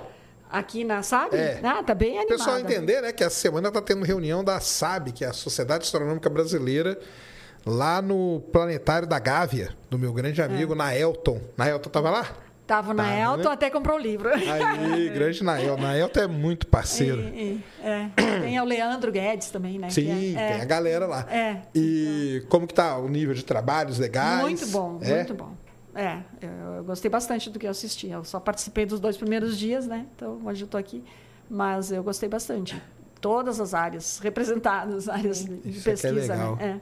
É, você foi? Eu Roberto? já fui na SAB, esse ano eu não fui. Eu tava, tava trabalhando, que eu tô agora ah, finalmente preparando o primeiro artigo, assim, para Opa, aí o bicho tá pegando. É. É, assim, falei, não, não vou, eu não vou viajar agora não, porque eu preciso, porque é no Rio, né? Agora, esse ano foi no Rio. Esse ano foi no Rio, né? É. E aí, semana que vem, lá em Araruna, pertinho de João Pessoa, tem o ENAST, que é o Encontro Nacional de Astronomia, Olha, que é dos astrônomos aí, nós, aí amadores aqui, Amadores, meros sim. mortais, que vamos ficar lá. Mas é do Naelton, Naelton que é o pai disso ah, aí ele também. que, ele é, que é o pai do. ENAST, Ah, é. que bacana. É. É um cara muito gente boa, já vi. Toda vez que encontro com o Naelton, é, Naelton é sensacional. Gosto muito dele. Então o nível de trabalhos brasileiros aí tá, tá no nível internacional É, mesmo. é verdade. É nível internacional, tem muita gente que está trabalhando fora e vieram Ah, é, prestigiar. tem isso, né? É. Tem as meninas lá, né? A Stephanie tá. A Stephanie, ela não veio, agora ela tá na França, né? Que ela tá, tá no evento lá na França. Ela também, vira e mexe, ela vem pra SAB. É, não, isso aí é legal. E tá tendo um congresso, esse eu tô participando online, lá nos Estados Unidos, só que é da área que eu mais, que, eu- que eu entendo um pouquinho mais, que é, se chama Ciência Planetária. Tá tendo a divisão de ciência planetária da Sociedade Astronômica Ah. Americana. Essa certo. semana tá fazendo o Tá fazendo congresso online. deles. Ah, que bacana. E aí vou deixar, eu sei que o pessoal não vai ver, mas vou deixar o agradecimento aqui, porque eles me convidaram esse ano para eu estar lá. Me deram a Olha. inscrição, Ó, que bacana. que é uns legal. 2 mil dólares. Olha que Então, beleza. Pô, ótimo. Parabéns. É. E aí eu fico lá assistindo as palestras, que é tudo online, sabe? Sim. E, caramba, é muita coisa, trabalho demais, umas coisas muito legais. Só que aí é só sistema solar e Uhum. Sim. planetas, cometas e Sim. só essa parte aí mais Sim, mas o- geológica. o James Webb está tá fazendo várias observações Tá. dos planetas. O do James. Webb, eu, eu falo, vou ver se eu, se eu- Agora eu vou consultar aqui quem manja. Eu falo que, para mim, é um dos instrumentos, se não o mais versátil da astronomia. Porque, do mesmo jeito que ele observa aqui Europa, que está aqui do lado, Uhum, sim. com uma qualidade impressionante, ele observa uma galáxia lá na 500 milhões de anos depois do Big Bang, Sim. com uma qualidade impressionante. Isso, para mim, que talvez seja uma das principais, eh, vamos dizer assim, características dele. O que que vocês acham? Seria isso mesmo? Ah, Essa que versatilidade dele? Eu acho que sim, né? É, é claro que uma galáxia lá longe, a gente vê uma, uma bolinha, uma galáxia inteira, né? Não, mas Aqui mesmo no... no trabalho do Leonardo lá, quando ele compara eh, Ah, no sim. artigo a imagem do Hubble, é porque aquele lá não está tão, tão perto, né? Vamos dizer Sim. assim.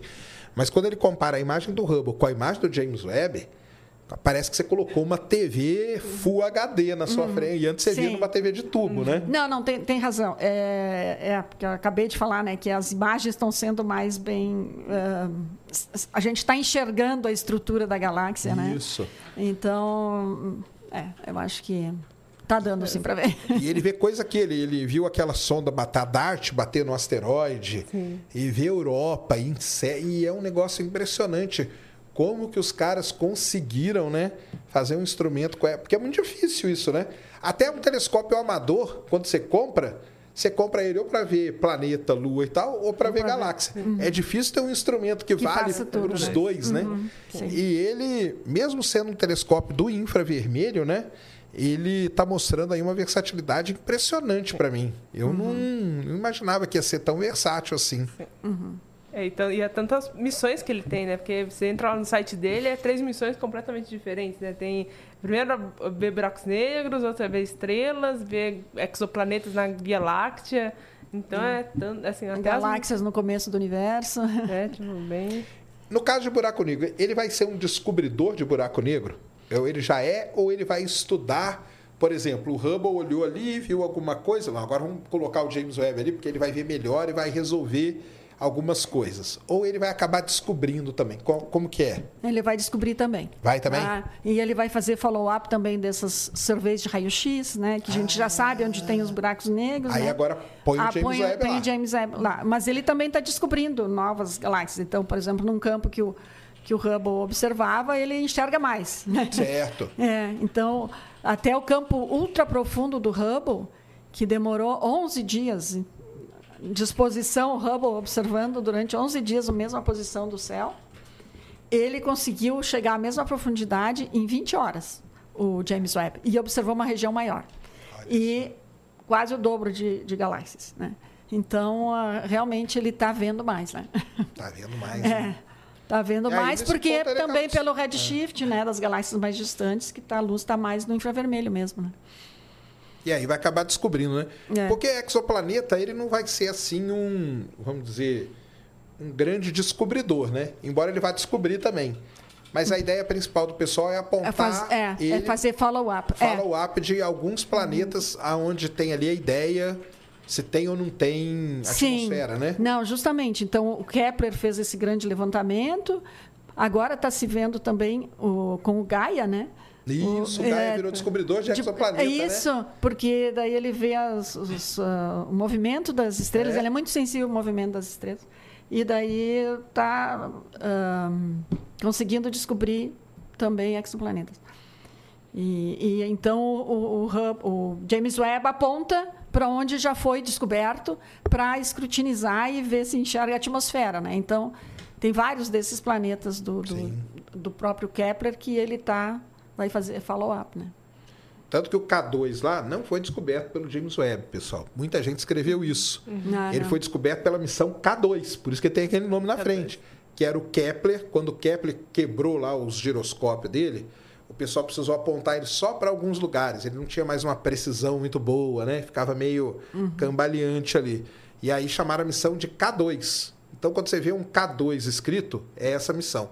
Não é o James Webb. Porque o pessoal, muita gente escreveu, né? Você viu também, né, Roberta? Que era o James Webb que tinha. Ah, o James Webb descobriu. O James Webb descobriu o exoplaneta, descobriu vida. O pessoal também já sai que, que nem um É maluco. que hoje em dia tudo é o James Webb, né? Não importa É. que. E o James Webb ele fez justamente o espectro, né? Que Fez tu falaste. então, o, o Kepler fez a imagem, ou digamos, né, mediu a fotometria, né? Isso. E o Kepler foi lá, o James Webb foi lá e fez o espectro para ver a natureza da, da atmosfera. né? Eu faço tanto vídeo do, do James Webb que já me chamaram de James Webb. Pensaram que era o meu nome, entendeu? Não, James Webb. Não, não, não sou o James Webb, não. Esse aí já morreu, coitado. Há muito tempo. Foi administrar, né? James Webb, para quem não sabe, é o nome de uma pessoa. Foi o primeiro administrador da NASA na época da missão Apollo e tudo. Aliás, muito, muito dos Estados Unidos ter chegado na Lua foi por conta desse cara aí chamado James Webb. E o Hubble, também, para quem não sabe, é o nome de um grande astrônomo, Edwin Hubble, né? O cara que descobriu galáxias, né? Justamente. Que até ele ninguém sabia que tinha galáxia. Que isso é uma loucura também, né? Sim. Que muita gente pega no pé do Einstein, né? Por conta disso, né? Porque o Einstein, para ele, o universo era estático, né? Sim. Mas, cara, o Einstein, na, na época de vida dele, né? Bom, assim, de boa parte, né? Não existia galáxia no universo, né? Você Sim. pensou que maluquice é muito louco de pensar, não é? Sim, porque tu, as, as imagens, a qualidade também do, do- Não da imagem boa, não né? era boa. Tu viu uma nuvenzinha, mas também tem nuvenzinha na Via Láctea, né? Então, como é que tu ia saber se aquela nuvenzinha estava longe ou estava perto, né? Então, realmente, precisa um estudo. Precisou ter o. Monte Wilson, né? Um baita de um telescópio. E aí é que é outra coisa, né? e Como os a- espectros também. Precisou E daí os espectros, espectros. exatamente. Começaram a fazer Aí, ó. os espectros. É, é, precisou o espectro para descobrir que estava longe. É isso. O, o- Outra coisa na astronomia é isso, né? Da tecnologia, É. ela tem que andar junto, né? Sim. Senão não tem como, né? É uma ciência que depende muito da tecnologia. Sim. Senão a gente fica cego, né? Literalmente, né? É, e acho que é até interessante falar isso, porque muita gente fala, ah, pra que serve astronomia, né? Que que serve estudar a- a- isso que está longe, né? E eu acho que essa, essa dependência da tecnologia é, é uma coisa igual o Wi-Fi, né? Porque foi da radioastronomia, foi essa dependência de observar em ondas de rádio, de objetos muito distantes, que aí nasceu o Wi-Fi daí, né, da radioastronomia. Então tem muita coisa que vem, né, da astronomia e não com uma aplicação direta, né? Foi assim, ah, qual era o objetivo? Estudar aquela galáxia que está no É o quanto- spin-off que a gente chama. É, É, justamente. E eu, quando eu comecei a observar, assim, as primeiras galáxias que eu observei eram em placa fotográfica. Depois tinha Naquelas que. chapa de vidro? É, chapa de vidro e tinha que revelar. Eu e a Miriane lá, lá no, no Pico dos Dias revelando, depois de manhã cedo, revelando as placas que a gente tinha tirado durante a noite. E depois tinha que passar por um digitalizar para transformar para número. E era dava muito trabalho, né? E depois, então, quando chegou os CCDs, que é o que Que é o que tá aqui no celular, ó. Que tá no celular, isso então- Aqui, ó, galera, esse sensorzinho aqui. é o sensor, justamente. E a gente os astrônomos foram pioneiros no uso do CCD. E daí depois se descobriu esses outros usos né, que a gente está usando em TV. É, viu que dá para celular. miniaturizar, e aí beleza, né? É. Isso é impressionante. Então é isso, é ter, é ter essa, esse lance da tecnologia. Tanto que eu até falo pro pessoal, tem amostras que vieram da Lua que nem foram abertas ainda. Que o pessoal está esperando uma. Eles sabem, ó, daqui uns 20 anos nós vamos ter um equipamento, então vamos deixar isso aqui guardado. Daqui 20 anos a gente abre. Tanto que o ano passado abriram uma que estava esperando um equipamento ficar pronto para ela ser Pra aberta. E aí. Uhum. vai indo, né? Então, porque depende, não tem como. É isso aí. A astronomia durante muitos anos, até 29, né, que foi quando o Hubble viu galáxia, não existia galáxia, pessoal. É 1929, que é ontem, né, na, na vida aí, né? Uhum. Então, para você ver, por quê? Porque não tinha telescópio, né? Poderoso o suficiente. Aí construíram aquele monstro, monstrengo lá do Monte Wilson. Ele... Tanto que o Hubble é muito legal. Tem uma foto dele que eu sempre mostro pro pessoal, que é ele dentro. Já viu essa foto, né? Que é ele dentro do tubo do telescópio. O telescópio era tão grande que o foco dele, ele entrava dentro, Dentro do, do- telescópio para poder observar. É um negócio impressionante isso. E, e aí que abriu, né? Tanto que tem um texto muito legal que é O Dia que Descobrimos o Universo. Que é Sobre quando- quando descobriram que as galáxias eram fora da Via Láctea. Exatamente. É. Que aí que abriu, né, a mente, É. né, do... Eu não lembro direito o ano, mas é por aí que teve um debate, né? É, um Um grande, grande debate. debate. que foi o Shapley e, e aí quem era o outro? Não lembro do outro. Mas era um grande debate sobre a natureza das nebulosas, né? E que então quem é que acreditava que eram fora, muito longe, que eram outras outras galáxias, né? Outros mundos que nem o que a gente habitava, ou se eram nebulosas dentro da, da E aí próximas. ele conseguiu com as estrelas ali calcular a distância, Calcular né? a distância, E aí falou, é. cara, isso aqui não pode estar aqui. É. Tem que estar num outro, Sim. num outro lugar. É muito legal isso, né? Isso eu acho que é fascinante. Essas histórias da astronomia são sensacionais. Sim, né? imagina o debate, né? Num, num congresso desse. né? Imagina? E aí todo mundo se pegando também, né? É. Porque cientista não é fácil, não. Diz aí. É, Eu sei que vocês vão dizer, mas eu digo, cientista não é fácil, não. cientista é. Sai, sai uns arranca-rabo nos Sai, congressos, não é, sai, não? É, tem uns que acreditam numa coisa, outros que acreditam na outra. É. É, tem até a história do Einstein com o Schrödinger, né? Que eles se odiavam uma época da vida aí. E aí Sim. ficavam brigando em congresso. Porque o Einstein não gostava de mecânica quântica, o Schrödinger queria defender mecânica quântica e ficavam Ah, brigando. brigando. É. Deus não joga dados É, com o é. universo. Aí Inclusive- veio o outro e falou assim: não diga a Deus o que ele tem que fazer, falou pro É. Einstein. Não, e o, até o gato de Schrödinger, o famoso, veio dessa briga, né? Porque É. foi o Schrödinger tentando explicar pro Einstein e, era, e, e o gato de Schrödinger nasceu como uma crítica, né? Que, ao Einstein, no caso. Então é...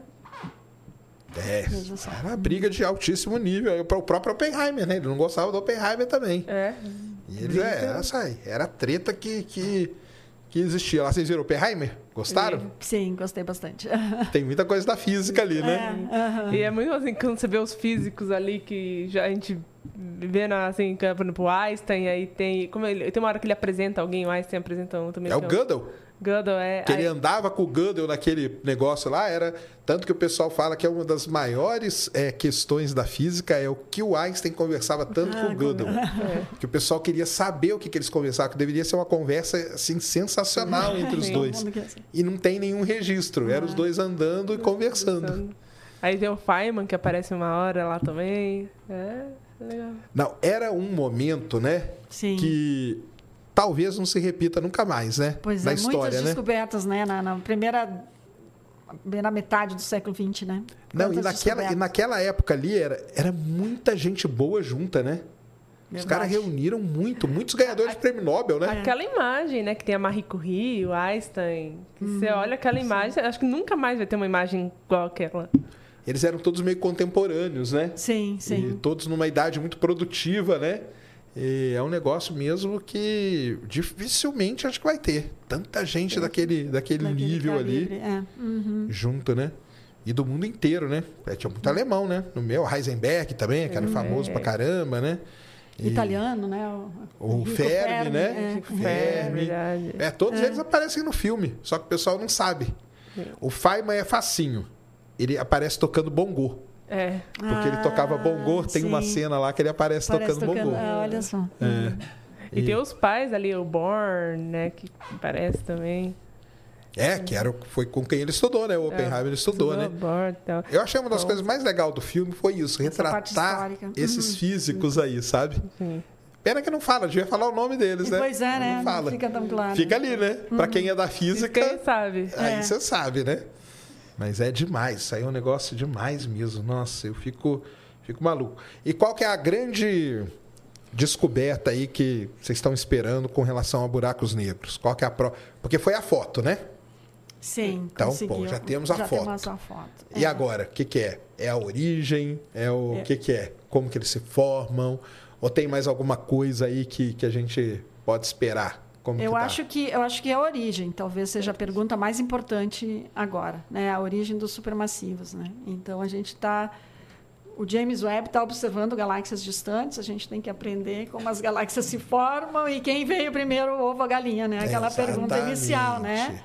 Então, eu acho que isso é a questão talvez mais importante. A segunda mais importante é entender esse feedback dos buracos negros, porque conforme a conta que tu faz, a gente está fazendo esse tipo de trabalho, conforme as hipóteses que tu faz, tu tem um valor muito alto ou tu tem um valor muito baixo. Então, realmente, ainda falta mais observação para a gente chegar a uma conclusão qual é esse poder desse feedback, né?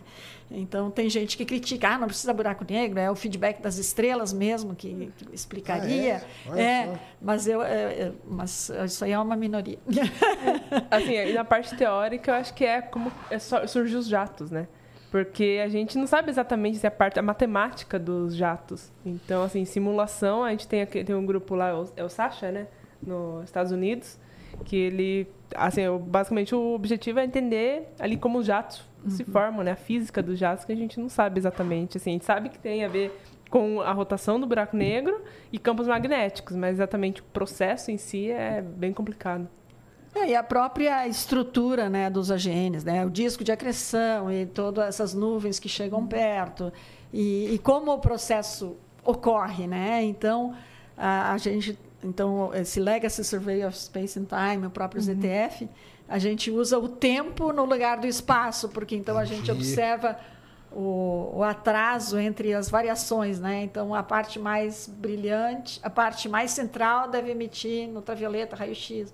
E daí, quando é que tu tem variação no óptico? Então é porque a luz demorou daqui até ah, excitar e, e emitir linhas no óptico.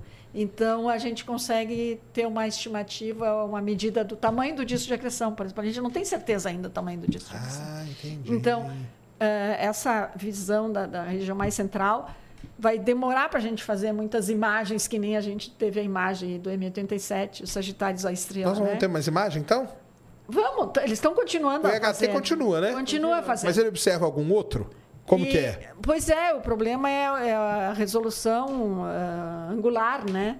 Necessária. Então, É ele só tá- o M87 mesmo. E o nosso? M87 o nosso Mas não e, tem um NGC, não sei das quantas lá, que ele estava observando É. também? Que ele estava numa posição que ele. que ele queria? poderia eh, resolver. É, ah, Eu esqueci agora o código, porque as galáxias têm todo o código. Porque né? eles também estão querendo observar ah, não a parte tão interna do, do- do horizonte de eventos, mas também a tá. parte mais externa. Né? Entendi. Então, para quasares próximos, tem alguns quasares que estão próximos, o 3C273 e esses nomes. Ah, isso é famosão, né? É. Então, eles podem ver a parte um pouquinho mais externa. né? Então, o EHT continua fazer as medidas. Não sei se vão conseguir ver a sombra do horizonte de eventos, mas vão poder ver o disco de acreção um pouco mais distante. Porque o disco se estende a mil raios de Schwarzschild, por exemplo. né? Então, o horizonte de eventos é tu enxergar três raios de Schwarzschild. E, e, e quanto que Porque aí nessa região tem alguns efeitos que acontecem. Os jatos podem ser originados daí, É, é. Inclusive, isso, esse né? ano saiu um, um artigo dos jatos, né? Que conseguiram imaginar uma parte É do, uma parte do jato, sim, da, da M87 Da mesmo. M87, É. Não. É, então isso aí, isso aí é uma, uma área importante, mas o EHT continua observando o que ele conseguia observar, né? Sim. Conseguir, Vai fazendo, né? vai fazendo. É, O- os, os intermediários não seria uma grande descoberta também? também. Uma- bem Se a gente lembrado, bem lembrado, né? sim, porque é, tá, é meio elusivo ainda, né? Então, ah, lá naquele aglomerado tem um aumento na velocidade das estrelas lá na região central, então tem que olhar com mais cuidado. Então, acho que o James Webb vai olhar isso também. É, já pensou se o James Webb descobrir É. os intermediários? Vai ser É, show de bola, é, hein? sim. Aí vai É, ser esse legal esse demais. também é uma, uma área interessante mesmo. Mas e antes do HWO lá, vão ter os telescópios grandes aqui, o GMT, o Vera Rubin, o ELT, tudo isso vai ajudar muito, né? Como Sim, que é? eu acho que principalmente essa parte espectroscópica, né? Porque eles vão ser olhos gigantes, né? É. Então eles vão receber bastante luz.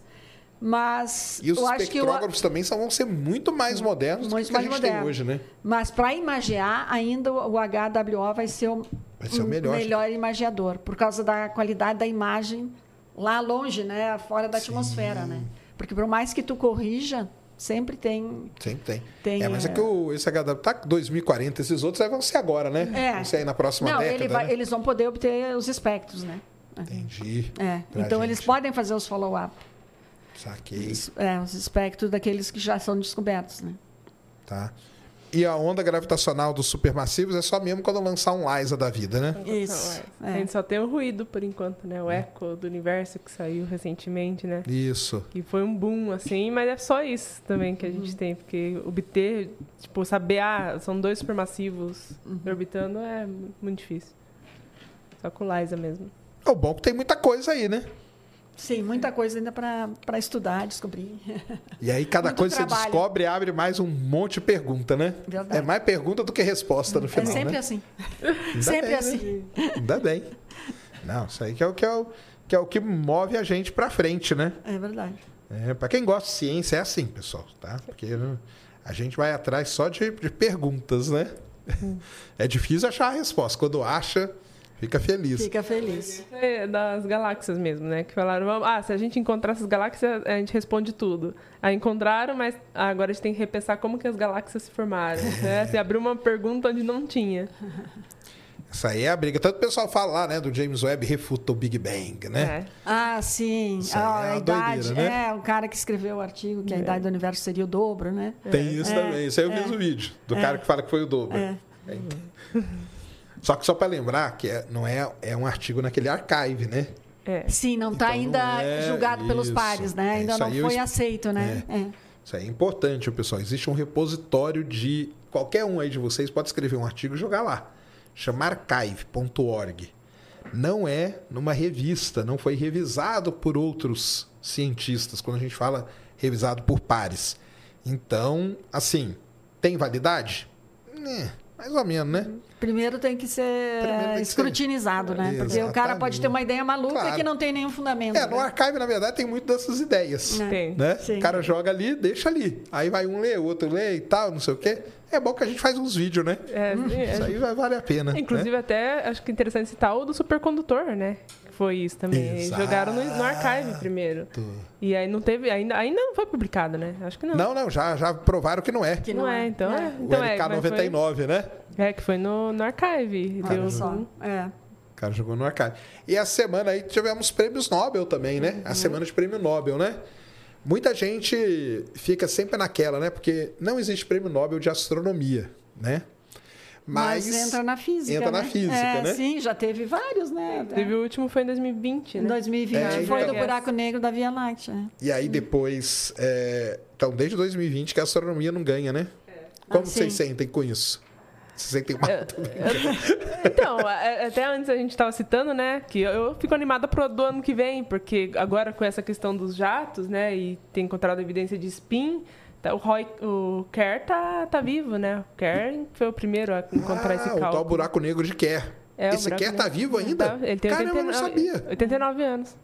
Caramba, tem Eu, eu fui até, eu, fui até, tipo, pesquisar, assim, porque eu falo, não, esse cara tem que ganhar o prêmio Nobel. Aham. E aí eu pensei, ele tá vivo. Porque não existe prêmio Nobel póstumo, né? É. Se a pessoa morrer, Morreu, não não tem, né? Não tem, mais, é. tem, que ser, tem que ser ganho em vida, né? Vida. Pois é, então não está na hora de dar para ele. Então, É, então, e, e É, em 2020 mesmo, todo mundo argumenta que o Hawking era, devia ter, se ele tivesse vivo, provavelmente de 2000, uma das pessoas seria o Hawking a ganhar, né? Mas, infelizmente, ele faleceu. E é o Roy Kerr tá aí, né? Se agora saiu essa evidência aí de jato, de que o jato tá processando, então deve ter spin.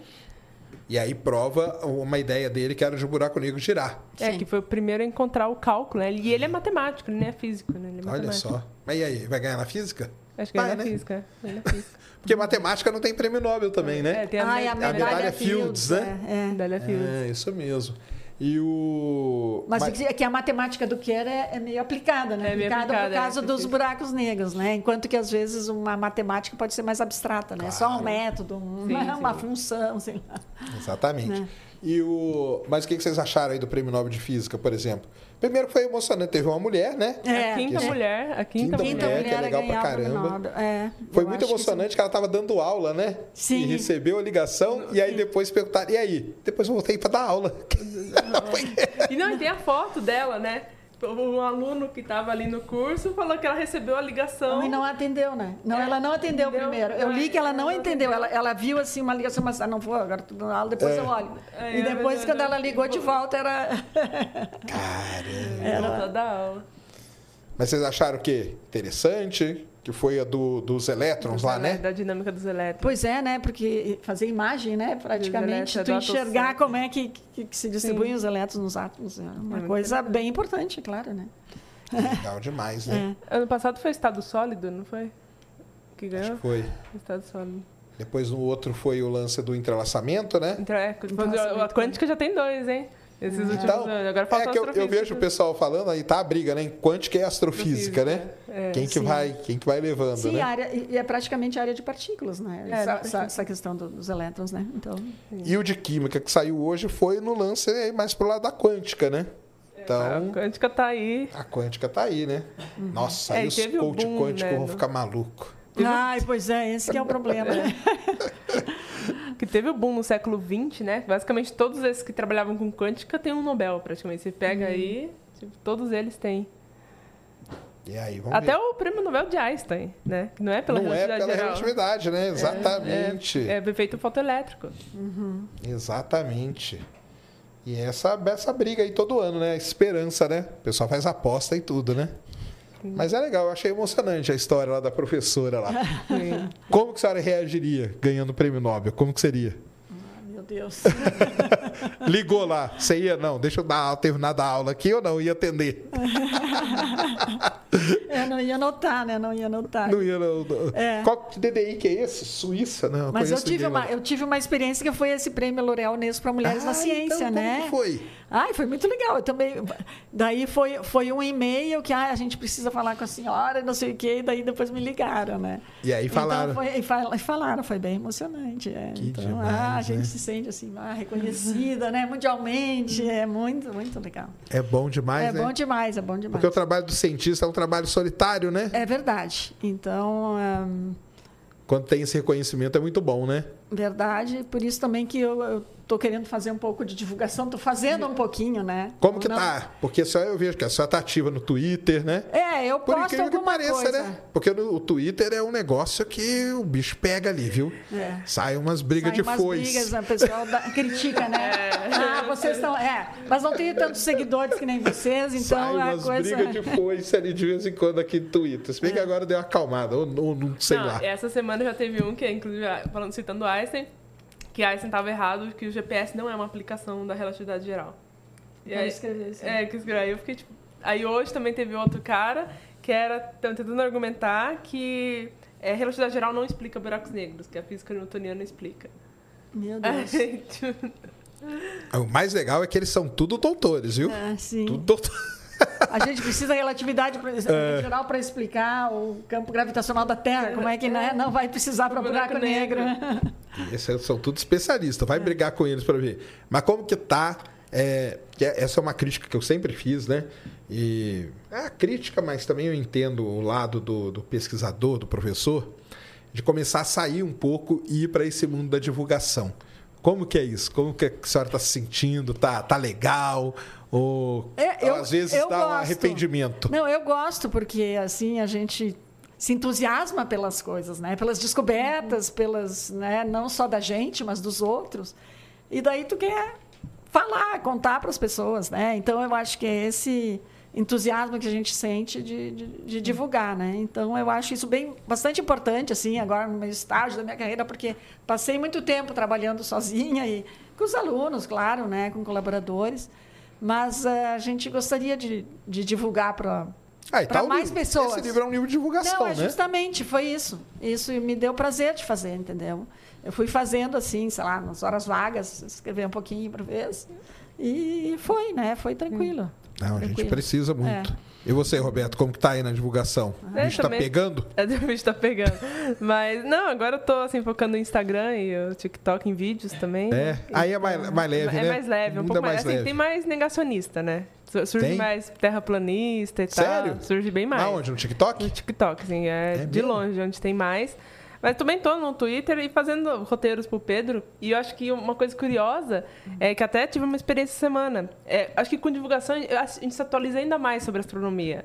Coisa que antes, assim, a gente lia o artigo por obrigação, praticamente, né? Pra ficar atualizado da área. Agora não, agora eu acho que eu sinto- me sinto muito mais atualizada sobre a área. E aí essa semana teve uma experiência que a gente, eu e o Pedro a gente estava escrevendo um artigo sobre buracos negros e tal, e a gente pegou um artigo da NASA, né? E, e, nossa, e foi assim, justamente tudo. Estudar sobre RIAF, estudar sobre taxa de acreção, e eu fico, nossa, isso aqui é justamente a minha parte do trabalho, coisa que eu tenho que escrever na minha tese de doutorado. E aí eu Eu tava tava lendo por causa da divulgação científica. Então, assim, eu falei, e era um artigo mesmo da NASA. Legal. Então é, é assim, é umas coisas curiosas, você acaba aprendendo muita coisa. É, mas às vezes dá, um, dá uns pau, né? Não. Não dá, não? Dá, nossa, Eu mesmo. também acalmei, eu não brigo mais com a galera. Ai, mas de vez em quando. vem, o pessoal vem, vem com. Tá louco. O foda é isso, é que todo mundo duvida de tudo e eles É. se acham os entendedores. É. Aí você posta um negócio e fala, daqui cinco segundos vai Vai aparecer um cara que é vai negar. especialista nisso aqui. Sim. E vai. No Twitter é assim, É, né? no Twitter todo é mundo muito é especialista. rápido. É. No Instagram é mais tranquilo, né? No Instagram eu acho mais tranquilo. Acho que o Instagram tem, assim, o pessoal mais ok. E aí no TikTok a galera mais, assim, a terra é plana. É, mas isso aí, então. Mas dá bastante trabalho, né? Porque, Nossa Senhora. porque eu, eu acho assim que não tem mais cientista fazendo, porque dá muito trabalho. Dá muito trabalho. É, então, por exemplo, para mim, se eu tenho que ah, revisar trabalho de aluno, ler artigo, coisa assim, Ou postar quando eu no vejo, Twitter. é, e quando eu vejo, bah, não postei nada hoje. e daí não dá mais tempo, porque também tem as coisas da vida particular, privada da gente, então o marido já reclama que eu fico muito concentrada no- nos estudos. E quando agora tá tô- no Twitter. Que e história agora é vai, essa? vai, No vai pro Twitter. Twitter e no Instagram. Mas acho que aí tem as vantagens de ser teórico barra computacional, que às vezes bota um código pra rodar, aí vai dois, três minutos pra rodar. Ou Aí até já mais. dá pra ir né? lá dar uma olhada, É, né? aí vai, nossa, o que, que eu vou fazer em três minutos, né? Aí vai no Twitter, escreve Escreve alguma uma coisa e coisinha. volta. Aí termina de rodar. Aí, claro, quando, tem, quando demora horas, né? Que muitas vezes demora horas, aí pega um artigo, vou ler e tal, né? Mas quando é uma coisa rápida, que tipo, daqui a três minutos vai terminar, entra no Twitter, twitta alguma coisa, volta, aí terminou e assim vai. É, mas a gente pena aí que tem uma galera maluca demais, viu? Mas- Tomara que só não conheça eles. Mas acho Não, é porque vocês têm muitos seguidores, né? Então daí é uma coisa estatística, não, né? mas não é isso não. É, O maluco não precisa disso, não.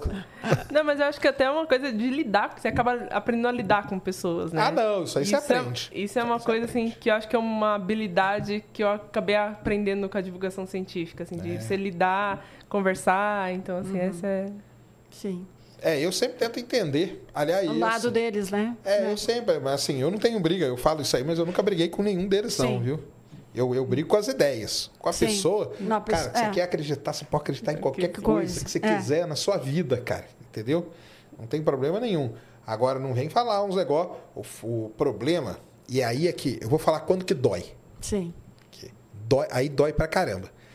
Quantos anos a senhora estuda buraco negro? Ah, sim. Quantos Toda a minha anos? vida, ah, mais de 30, né? Mais de É. 30. É. Aí, de repente, vem uma pessoa que não é da área Uhum. e quer falar, não, Você não sabe nada de buraco negro. É. Que feedback? Isso aqui no negócio não existe. Isso aqui, você nem sabe o que você está falando. Isso é que dói. Sim. que a Eu tô aí na geologia e eu tenho que ouvir umas coisas Sim. que na hora que a pessoa fala negócio, eu falei, cara, quer dizer que eu tenho que pegar Uhum. todo o meu mestrado, doutorado, queimar e ainda devolver todo o salário que as empresas me pagaram, porque tudo que eu fiz não vale nada, entendeu?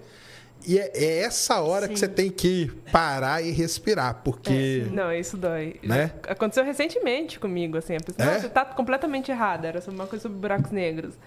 E aí você respira fundo, aí fala, tipo assim... Não, e é uma coisa em que eu falo, o próprio Kip Thorne já falou isso, que é o caso lá do buraco negro, qual é o mais perigoso, né?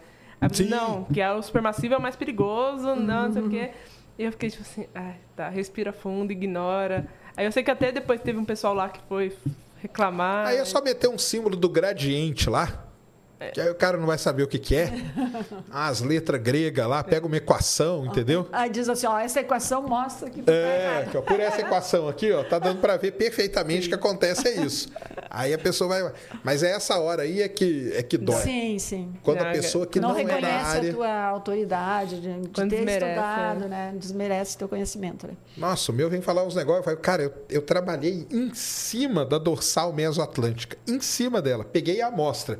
Como que você quer falar o que está acontecendo ali para mim, cara? Você pode inventar para mim, você não vai falar, cara. Porque eu tava ali, eu desci o robozinho ali para ver as coisas, entendeu? Eu vi o que estava acontecendo. Mas não, o pessoal fica. Então, é essa hora aí é que você sente uma fisgada. Mas aí tem que parar e pensar, né? Um pouco na vida. Respirar. É dar uma respirada fundo, fechar o Twitter e fazer outra coisa. Depois volta. Depois volta. É, não, tem vezes que eu assim, eu aí eu paro, não, agora eu vou. aí À noite, geralmente, geralmente eu vejo à noite, né? Porque é quando eu tenho tempo. Ah. Eu falo, não, vou desligar o Twitter aqui, dormir, amanhã é um novo dia, amanhã eu acordo. Aí eu vejo, amanhã eu vejo. Mas Tá legal. E lá na SAB, o pessoal falou alguma coisa, você lança? Porque eu tive numa SAB uma vez, até com o Thiago, entendeu? Que era até o auge desse negócio de terra plana. Ele chamou eu, o Chuaza lá, nós fomos conversar com ele e tal.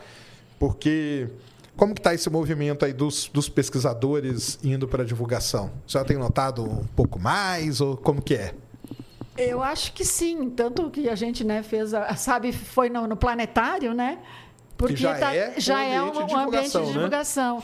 Então tem, teve uma parte importante, da, tá tendo, né? Uhum. Ainda a parte de- importante de divulgação. Tem esses movimentos de meninas na ciência também, que, É legal que demais, a nossa né? colega lá, Daniela, é uma ah, promotora disso.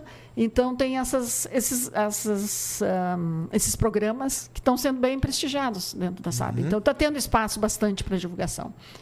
Então acho que isso é uma coisa nova, porque as primeiras SABs que eu ia não tinha, É. né? É, E agora tem até uma sessão de divulgação Sim, para tem os posters, é. né? Sim, sim. Que legal. Que a Geisa Ponte já fez, já apresentou da Astrotred, né? quando Sim, tinha, então- sim. Aham. Não tem, tem uma sessão tão importante quanto a parte científica. Não, mas é bom ter É. vocês aí que são da, do meio acadêmico, né? Pra, pra, Indo. que aí indo o um pessoal pouquinho. vem, né? É, Que aí o pessoal vem. Porque o- o- muita gente tem medo, né? Pô, vou me aventurar ali. Pô, minha vida aqui dentro da universidade tá tão tranquila. é. É. Eu vou lá falar um negócio, ficar enchendo Sim. meu saco, né? Mas é legal ter. Eu, eu admiro demais, porque eu sei o quanto que é complicado. Você tá na academia e, E tá tem. falando, isso dá um rolo gigante. Tá louco, não é bom nem pensar. O Elcio Silveira que mandou 100 dólares, cara. Ele mandou 100 dólares. Cara, top chat da noite aí, ó. Sempre um prazer falar de ciência. Mandou pagar um sorvete pra elas. Pô, 100 dólares, cara. Car- Caramba, dá pra comprar um Häagen-Dazs aí pra cada... E um whey protein pra mim, beleza. Um whey protein também. Pô, com 100, do- cara, Elcio, brigadão, cara, aí, ó. Valeu demais, viu? E o mais importante de tudo, Roberta, e a Taylor Swift? E a Taylor Swift. Não podemos. Quando a Roberta vem aqui, não dá pra não É, falar. tanto que eu tô até a caráter. Ah, eu venho de, eu venho de Galáxia e tu vem de É, Taylor De Swift. Taylor, né? Como que tá aí o show? Quando que é? Mês Tá com que ingresso? vem, Tô em quatro shows. É, vai dormir? Que dia que você tá indo dormir na porta já? Não, não, eu consegui a entrada anterior, antes. Você entra antes, não precisa Ah, é? dormir lá. Olha só. Teve esse ingresso. E vai ser- é mês, que, é mês que vem, inclusive vai ser o filme dela. Que é dia 3 de novembro, vai ser o filme do show. Então, nos cinemas vai ter, assim, o filme- ela filmou os shows nos Estados Unidos. É esse Eras aí que É o chama? The Eras Tour, que tá Ah. até em algum lugar da minha camiseta. Mas é- essa é a, é a capa do filme. E então, dia 3 de novembro vai sair. Eu já comprei o ingresso, assim, já- na assistir estreia, basicamente. É, e dia, 18, dia 17, 18 19 de, é, de novembro vai ter o show no Rio. E 24, 25 e 26 aqui em São Paulo. Você vai em todos? É, eu vou no, um no Rio e três aqui em São Paulo.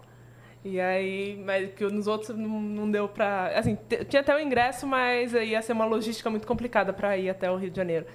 Então, mas aí tô ansiosa pra ir, pra ver. E assim, Imagino, tudo hein? esgotado, esgotou assim, em segundos, né? Tipo, acabou um negócio muito rápido. Não, e tudo esgota rápido. O, o, o combo do filme esgotou rápido, o ingresso esgota rápido, Não, o álbum. ela é um. Não, ela tá. Agora, pra quem não sabe, a Taylor Swift namora o Kelsey, que é um, um tie-end lá do Kansas City Chiefs, que é o time do Patrick Mahomes. Eu adoro o Patrick É, eu, Mahomes. ah, eu, eu, eu tô gostando dele Oh, também. Eu gosto é. dele demais. Mas o que, é um jogador de. É, são jogadores de É o jogador principal ah, tá lá por do. isso que ela tá gostando. É, que ela tá namorando um. E aí todo domingo ela vai no jogo do Ela cara. vai. Agora ela teve em Nova York esse domingo, no outro domingo, e as camisetas do cara esgotaram.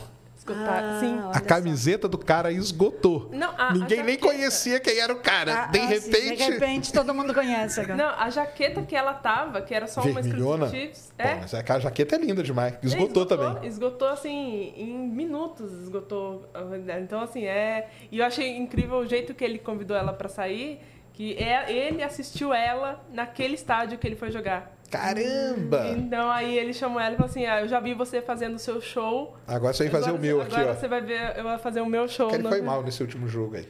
É, e aí ele, e ele fez. é, E assim, tem a tradição, né, nos shows dela, que é fazer pulseira das da amizade. Porque tem uma música que ela fala sobre faça pulseira da, da amizade e troque, né?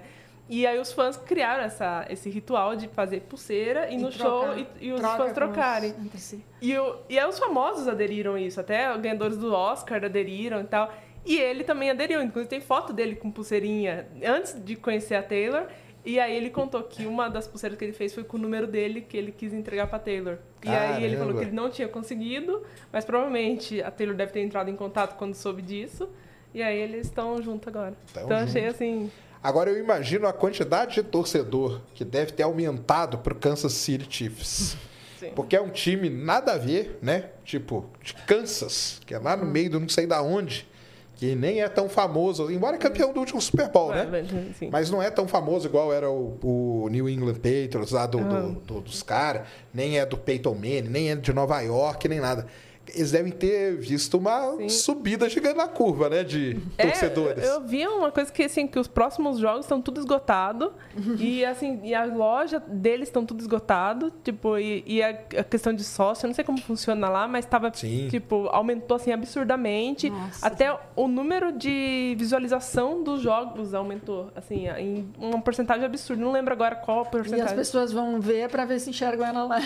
é, Ela é, tá. é. Não, e aí o que a NFL tá fazendo, e é uma coisa extremamente inteligente da parte deles, é que eles focam nela. Então, assim, acontece o jogo, enquanto estão esperando lá arrumar, foca nela, vê o que ela tá fazendo. Aí, tipo, volta. Aí, aí e assim, toca a música dela. A propaganda da NFL agora é música dela. Eles colocaram o banner da Taylor. Então, assim, acabou. Eles estão, assim, realmente monetizando em cima. Tá um é- movimento muito interessante. Eu acho que até a ESPN só vai transmitir o jogo do, do Kansas City agora, viu? É, só Pra- Kansas pra City, poder mostrar. porque- é, porque tudo, até aqui no Brasil mesmo, eu tenho uma amiga que ela tá em um grupo de pessoas só pra assistir os jogos do Kansas City, assim. É, Quem que é? Tá vendo? é então...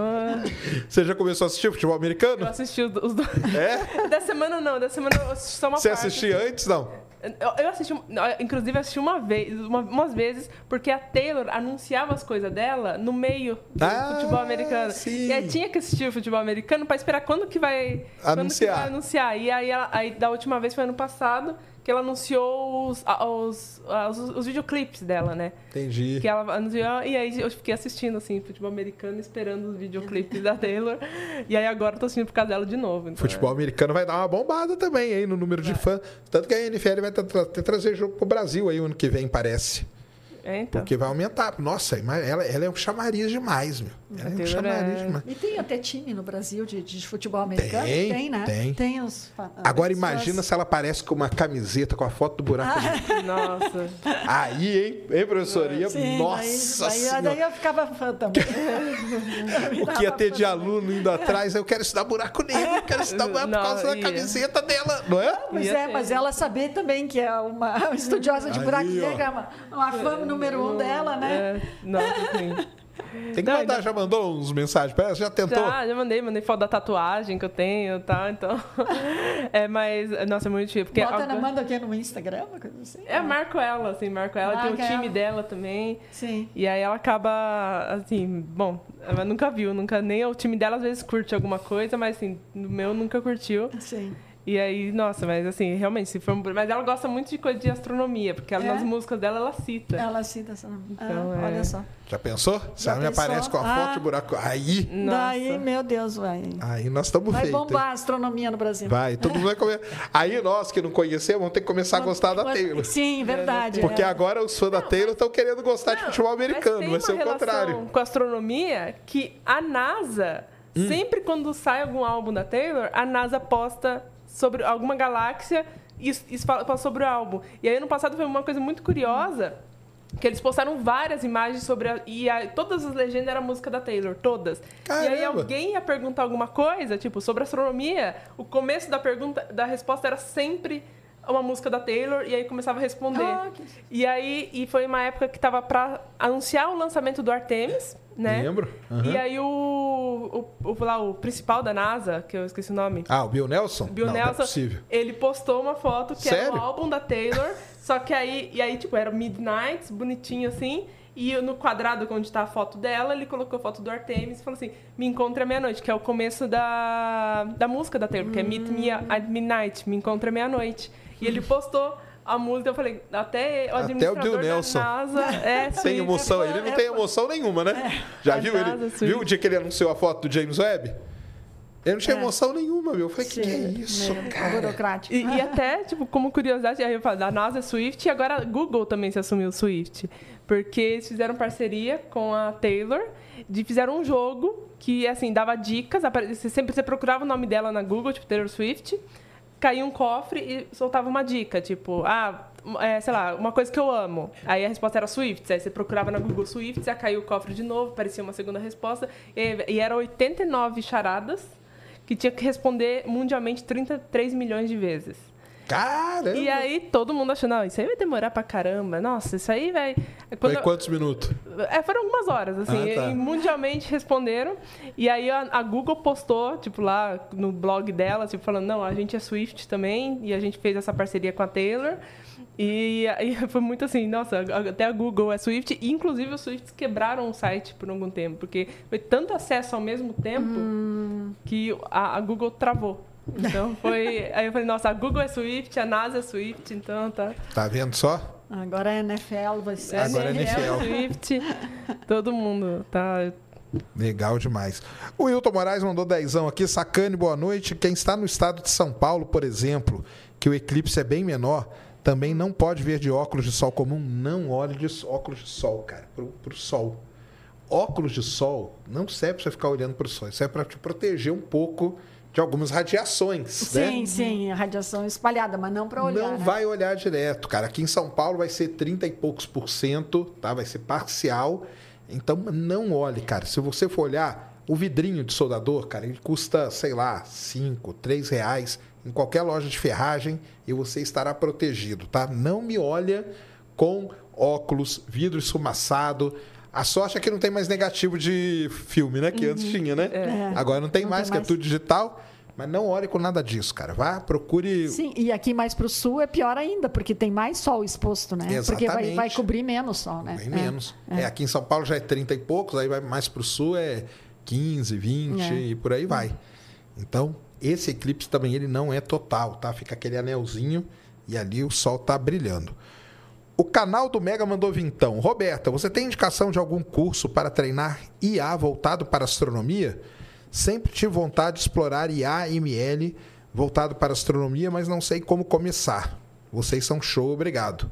Que dica que você dá para ele começar aí? Algum assim, curso, curso alguma coisa? Eu, eu realmente assim, desconheço um curso voltado para astronomia. É, tem alguns workshops, que inclusive o Clécio de Bon, que é do lá do é, CBPF. CBPF. É, ele estava lá ele, no passado. Uhum. ele a- administra, às vezes, porque ele tem um grupo muito forte de IA na física e astrofísica. Mas, assim, alguma coisa online, assim, eu realmente desconheço. O que muita gente faz é no Kaggle, né? Entra lá, pega os dados, né? Tem muito dado de astronomia e faz algum projetinho em cima da, daqueles dados. Inclusive, se der uma olhada ali no Kaggle, com certeza tem gente postando os projetinhos próprios, né? E aí acaba tendo, assim. Então, mas é a única coisa assim, que eu sei que, que é, uma, é assim, um pouco mais aberto. Mas de fora, assim, acho que o único que eu fui, assim, de astronomia e IA junto foi o do, do Clécio mesmo. É, tem vários cursos para você aprender IA, É. que é uma coisa. E tem muito dado de astronomia hoje disponível.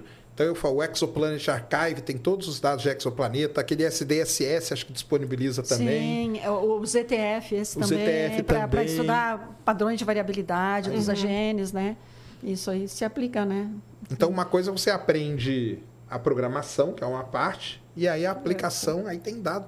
O dando no Kaggle como no GitHub também, o né? GitHub tem bastante Também também. tem repositórios lá de dados de astronomia. Então procurem lá que vai ser legal demais. Muito bom, sensacional. Então amanhã, 7 horas da noite, Isso lá. lá na travessa do Shopping Guatemi, em São Paulo, Thaisa vai estar lá, a Roberta vai estar lá, a Ned vai estar lá e a Miriam, que é do Planetário de São Paulo. Todas estarão lá. Então vai lá, ó. Não deixe. Você já pode, se você quiser comprar agora, pode comprar na Amazon. Amanhã já chega aí na sua casa, você leva o livro lá. Ou compra lá na livraria também. Prestigie, galera, porque é muito legal. É um material em português sobre astronomia. Já é difícil, sobre buraco negro é mais difícil ainda, verdade. né? Então, ó, prestigie. O livro é muito bom. Eu falo porque eu já li duas vezes ele, hein? Vou ler de novo. Porque eu acho muito legal, é muito bem, bem escrito. A linguagem é muito fácil. Então não tem, não tem drama, cara. Você vai, você vai entender tudo. Tem pouca matemática.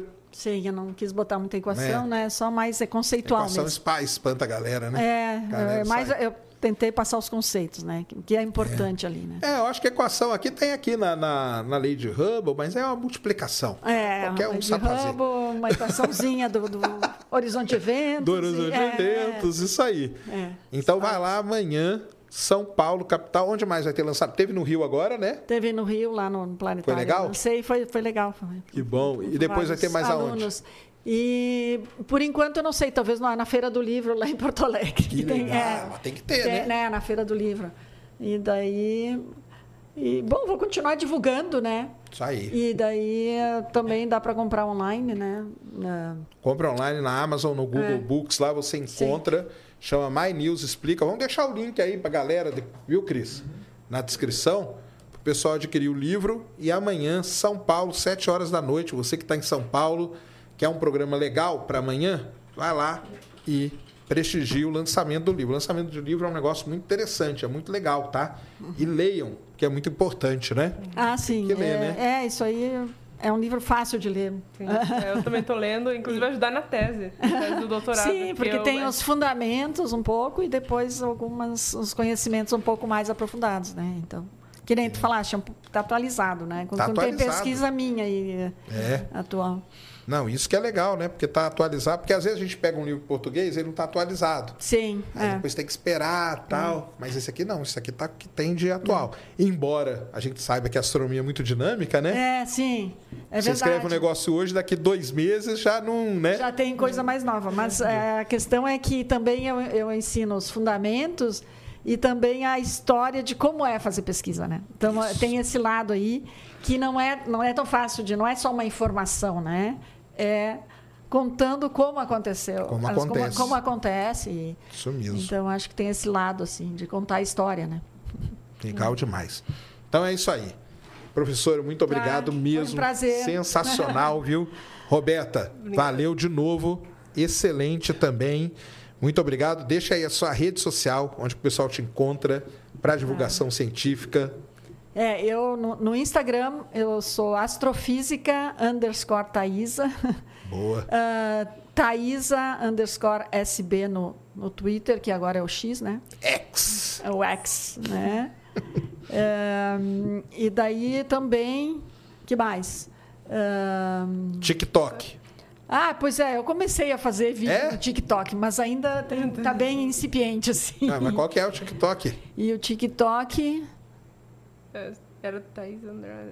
Astrofísica Thaís. Eu acho que é Astrofísica Thaísa Thaísa. também. É, eu fiz poucos vídeos assim e eu boto no Instagram daí, no TikTok. Legal. Mas acho que procurar Astrofísica Thaísa vai encontrar lá também. Legal e, demais. e eu tenho uma homepage no Instituto de Física, Ah, né? legal, é. É, que então é www.if de Instituto de Física, ponto UFRGS, Universidade Federal do Rio Grande do Sul, ponto BR, barra tio Thaísa. E meu Thaísa é T-H-A-I-S-A. Isso aí. E daí eu tenho uma. eu- eu- era um blog que eu mantinha lá e eu, de vez em quando eu atualizo ele, porque agora eu faço no Instagram, depois eu procuro Coloca passar lá. também. né? Legal demais. Vamos deixar tudo aí na descrição pra galera. Lá tem artigo, essas coisas no, no- no site? É, tem um link para o currículo Lattes, né? Ah, e eu tenho uma música também, não sei se tu conhece minha uma música? Eu tenho uma música. Ué, que música? é Universe Song. Olha aí, ó. Tá vendo só? Que maneiro. Onde que tá? É. No, no Spotify? E daí, é, não, não, onde é que tá a minha música? Não tá no, não sei se é no YouTube. Agora eu não sei onde é que tá a minha música. É, Universe Song. Procura aí, ô Cris. Universe Song Thaisa Bergman. É. Vamos ver se acha. Pra gente colocar aí. É mesmo? Ela conta o quê? Não, Conta a história do universo. Olha só. É, em três minutos. A história do universo em três minutos. Que legal. E eu tenho um, um primo que é músico, né? E eu disse, aí faz uma música pra mim, aí eu, eu vou fazer a letra. É o Bruno? É isso aí. Ah, o Bruno é meu, não, é meu filho, tá? É, mas é isso aí, tá, ó. Tá, tá no perfil dele. é Ah, ele né? tá no perfil, perfil dele, tá. É. Daí botar ali a musiquinha. Universe é, é Song. Olha Então, coloca a só. música pra gente ouvir? E bota, bota um pouquinho. Mas fala pro seu filho não dar strike na gente, viu? É, eu vou colocar pra turma ouvir também. No, no- aqui. Peraí, Deixa eu voltar aqui. A senhora fez a letra. Eu fiz a letra. Ah, pensei que você cantava. Não, Não? não, ele Ah. que canta. Ele que canta.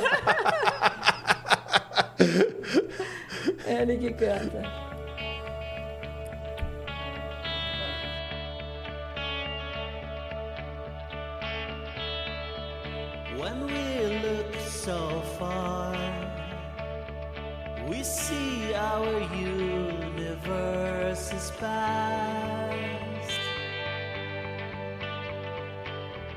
Took shape at the Big Bang. The first atoms begun to circulate. Eu fiz para uma conferência. Ah, é? É. E daí era o jantar da conferência, eles tocaram. and where they stay, galaxies they create, and where they stay,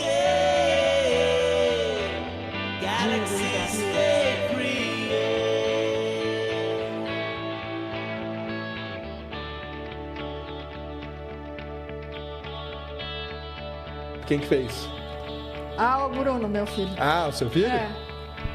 Inside all galaxies, stars took Yeah, form what? and black holes were born. Por mim, em três minutos. É.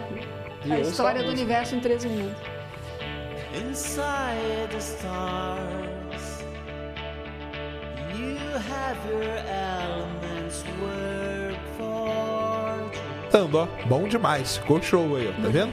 É, eu ia falar isso. Parece tem uma pegada do YouTube, meu, na música. Ah, Dá uma tá. pegadinha do YouTube. Quem falou aqui? Foi o Fábio. Eu pensei nisso também, cara. The universe. Os buracos negros também espalham elementos pelo universo, sabia? É, né? Nos, nos modelos cosmológicos, tu vê bem direitinho que com, com buraco negro espalha mais os elementos químicos pelo universo.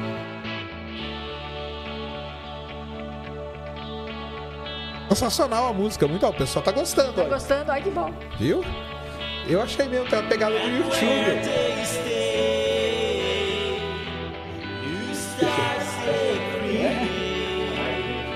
Christian é músico, por isso que eu perguntei pra ele.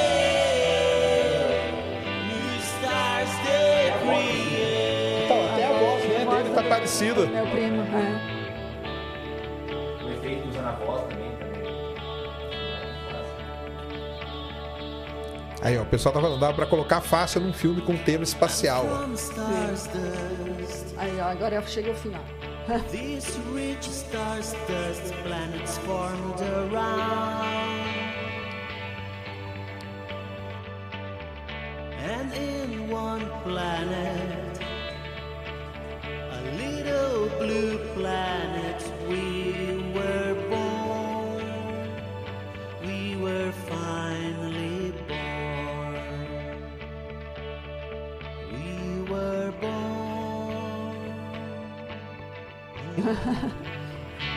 Historinha do universo, né? Aí, ó, excelente, viu, galera? Tá aí, ó. Maneiríssimo. Isso aí é a conferência. Olha o Steiner. Olha só. É a conferência que eu organizei. É a Miriane, essa aí é a minha, Ah, minha tá. orientadora. Legal demais aí, ó. Tá Aqui é o vendo? Bruno, meu filho, que fez o clipe. Esse é o, o Betinho, meu primo. Ficou muito bom. A galera adorou, viu? Ai, que bom. Muito da hora, muito bom. Eu achei mesmo uma pegada bem do YouTube aí, ó. Ficou legal demais. Qual é o nome? Universe Song. É. Universe Song. Tá? Vou colocar o link na. O Cris vai colocar aí, ó. Ah, tá bom. O link aí no chat, vão lá e ouçam e tudo mais. Tem no Spotify, não? Será que não tem? Tem- Tem no Spotify? Deve ter no Spotify, né? Galera aí já já acha. Legal, né? Eu também gostei. Ah, tá aí, link bom. da música. Vai colocar aí na descrição agora, viu, galera? Pra vocês irem lá e ouvirem aí a balada do universo. Muito legal mesmo. Legal demais, Thaisa. Parabéns aí Ah, por obrigada. tudo, viu? E Roberta, deixa aí onde que o pessoal te encontra. Bom, é, todos os reis é o mesmo, import underline Hobbs, import de importar, underline ROBS. E, bom, e eu não sei se é todo dia, que eu tô escrevendo o roteiro lá junto com o Pedro. Então, assim, sempre quando tem coisa de buracos Ah. negros, em geral. Pedrão tô- me respondeu. É, Vai vir? Vai vir. Vai. Pedrão me respondeu. Boa, Pedrão. Fico enchendo o saco dele. Uma hora ele me responder. Não, ele não responde, tem que ficar É, enchendo eu falei, eu vou continuar te enchendo o saco e tal. Aí ele me respondeu, vai vir aí no final de outubro, aí, Aí, nós vamos fazer um legal. episódio aí. Ah, isso Legal. podia vir junto também, meu. É, me chama, eu, não, eu acredito que eu não conheci ele pessoalmente. Ah, então vai ser aqui, ó. então. Então pronto, vai ser É, aqui, não, ó. A gente, porque a gente se conhece, tipo, eu comecei a, a trabalhar junto com ele na pandemia, né? Então, assim, não tinha como, e aí continuou remoto, né? Então a gente nunca teve oportunidade Ah, de, de se se encontrar. conhecer. é. Ah. Então Mas- pronto, ó. Pedrão vai conhecer a Roberta pessoalmente aqui no Sem Sem Fim, ó. Tá? Vão lá e marquem ele, que nós vamos promover esse encontro aí, ó, depois de anos, ó. Depois de anos, né? Vai ser legal, nós marcamos aí pro junto. final de outubro. Tá? Ele É, deve vir aí, porque ele deve vir para São Paulo e aí nós vamos fazer, vai ser legal demais, viu? Então você tá convidada já. Claro, claro. Conhecer o Previamente, Pedro. previamente convidada a conhecer o Pedro, vai fazer o programa aqui com a gente. Legal, e o legal da Roberta é que ó, estão chegando seguidores novos. Aqui nesse perfil tem pá, pá, e Taylor Swift. E tem Taylor Swift. Sempre. É porque tem um negócio da internet que é o seguinte, você não pode, entendeu? Não pode. Você só pode escrever sobre uma coisa. Ah, Se você sim. gosta de outra, Outra coisa. é proibido. É proibido É, gostar de porque outra. o ser humano sabe como que é, né? A gente só gosta de um negócio. A gente não tem, não é isso? É, sim. Aí eu sempre deixo avisado pra todo mundo, gente. Também vou falar de Taylor Swift e, e é isso aí. É isso aí, Taylor aceite, Swift. né? Aceite que eu vou falar de Taylor Swift. É. E também escrevo no tempo.com, que é na Meteored. E é, semanalmente eu escrevo dois textos de astronomia. E é sempre notícia de astronomia. Muitas vezes eu posto lá o Sérgio. Obrigadão. lá, O Sérgio tá nos textos. Então, é, quem quiser acompanhar lá no, no Meteored é bem legal também. Legal demais. Então tá aí. Tá convidadíssimo aí pra vir quando o Pedrão Claro. vier, viu?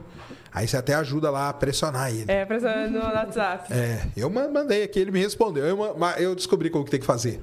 Tá. Você marca ele no Twitter. Mas quem dele ele responde. Aí ele vai lá no WhatsApp me responder. É. Aí eu falei, ah, descobri como que eu te pego. Tá vendo só? Que ele presta atenção no Twitter, então. É, tá sempre Pedrão é ligado. gente boa demais. Sim, ele é incrível. Isso? Pedro Loza sensacional. Meninas, muito obrigado. Ah, foi um Parabéns prazer. pelo livro, sensacional. Amanhã, 7 horas da noite, Livraria Travessa, Shopping Guatemi em São Paulo, vão lá. Thaisa, Roberta, Ned e Miriam, todas estarão lá para receber vocês. Parabéns, muito obrigado mesmo de coração. Obrigada a Foi legal você. demais. Foi Obrigadão, Obrigada, Foi muito bacana conversar contigo. Valeu. Galera, é isso então. obrigado a todos aí que passaram esse tempo com a gente. Amanhã, professor Marcílio, né? Isso. Muito pedido por vocês estará aqui. Ele é professor de geografia, Olha só. então área de humanas amanhã, que o pessoal fala que eu não trago, trago sim. Ele vai estar aqui amanhã, um pouco de história, um pouco de geografia. Ele é um cara que manja muito o que está acontecendo lá na Ucrânia com a Rússia. Então vai ser legal demais, professor Marcílio, amanhã aqui no Ciência Sem Fim. Deu aí, Cris? Deu demais, Sérgio. Então tá bom. Galera, muito obrigado Tá. por tudo. Valeu. Boa noite. Fomos.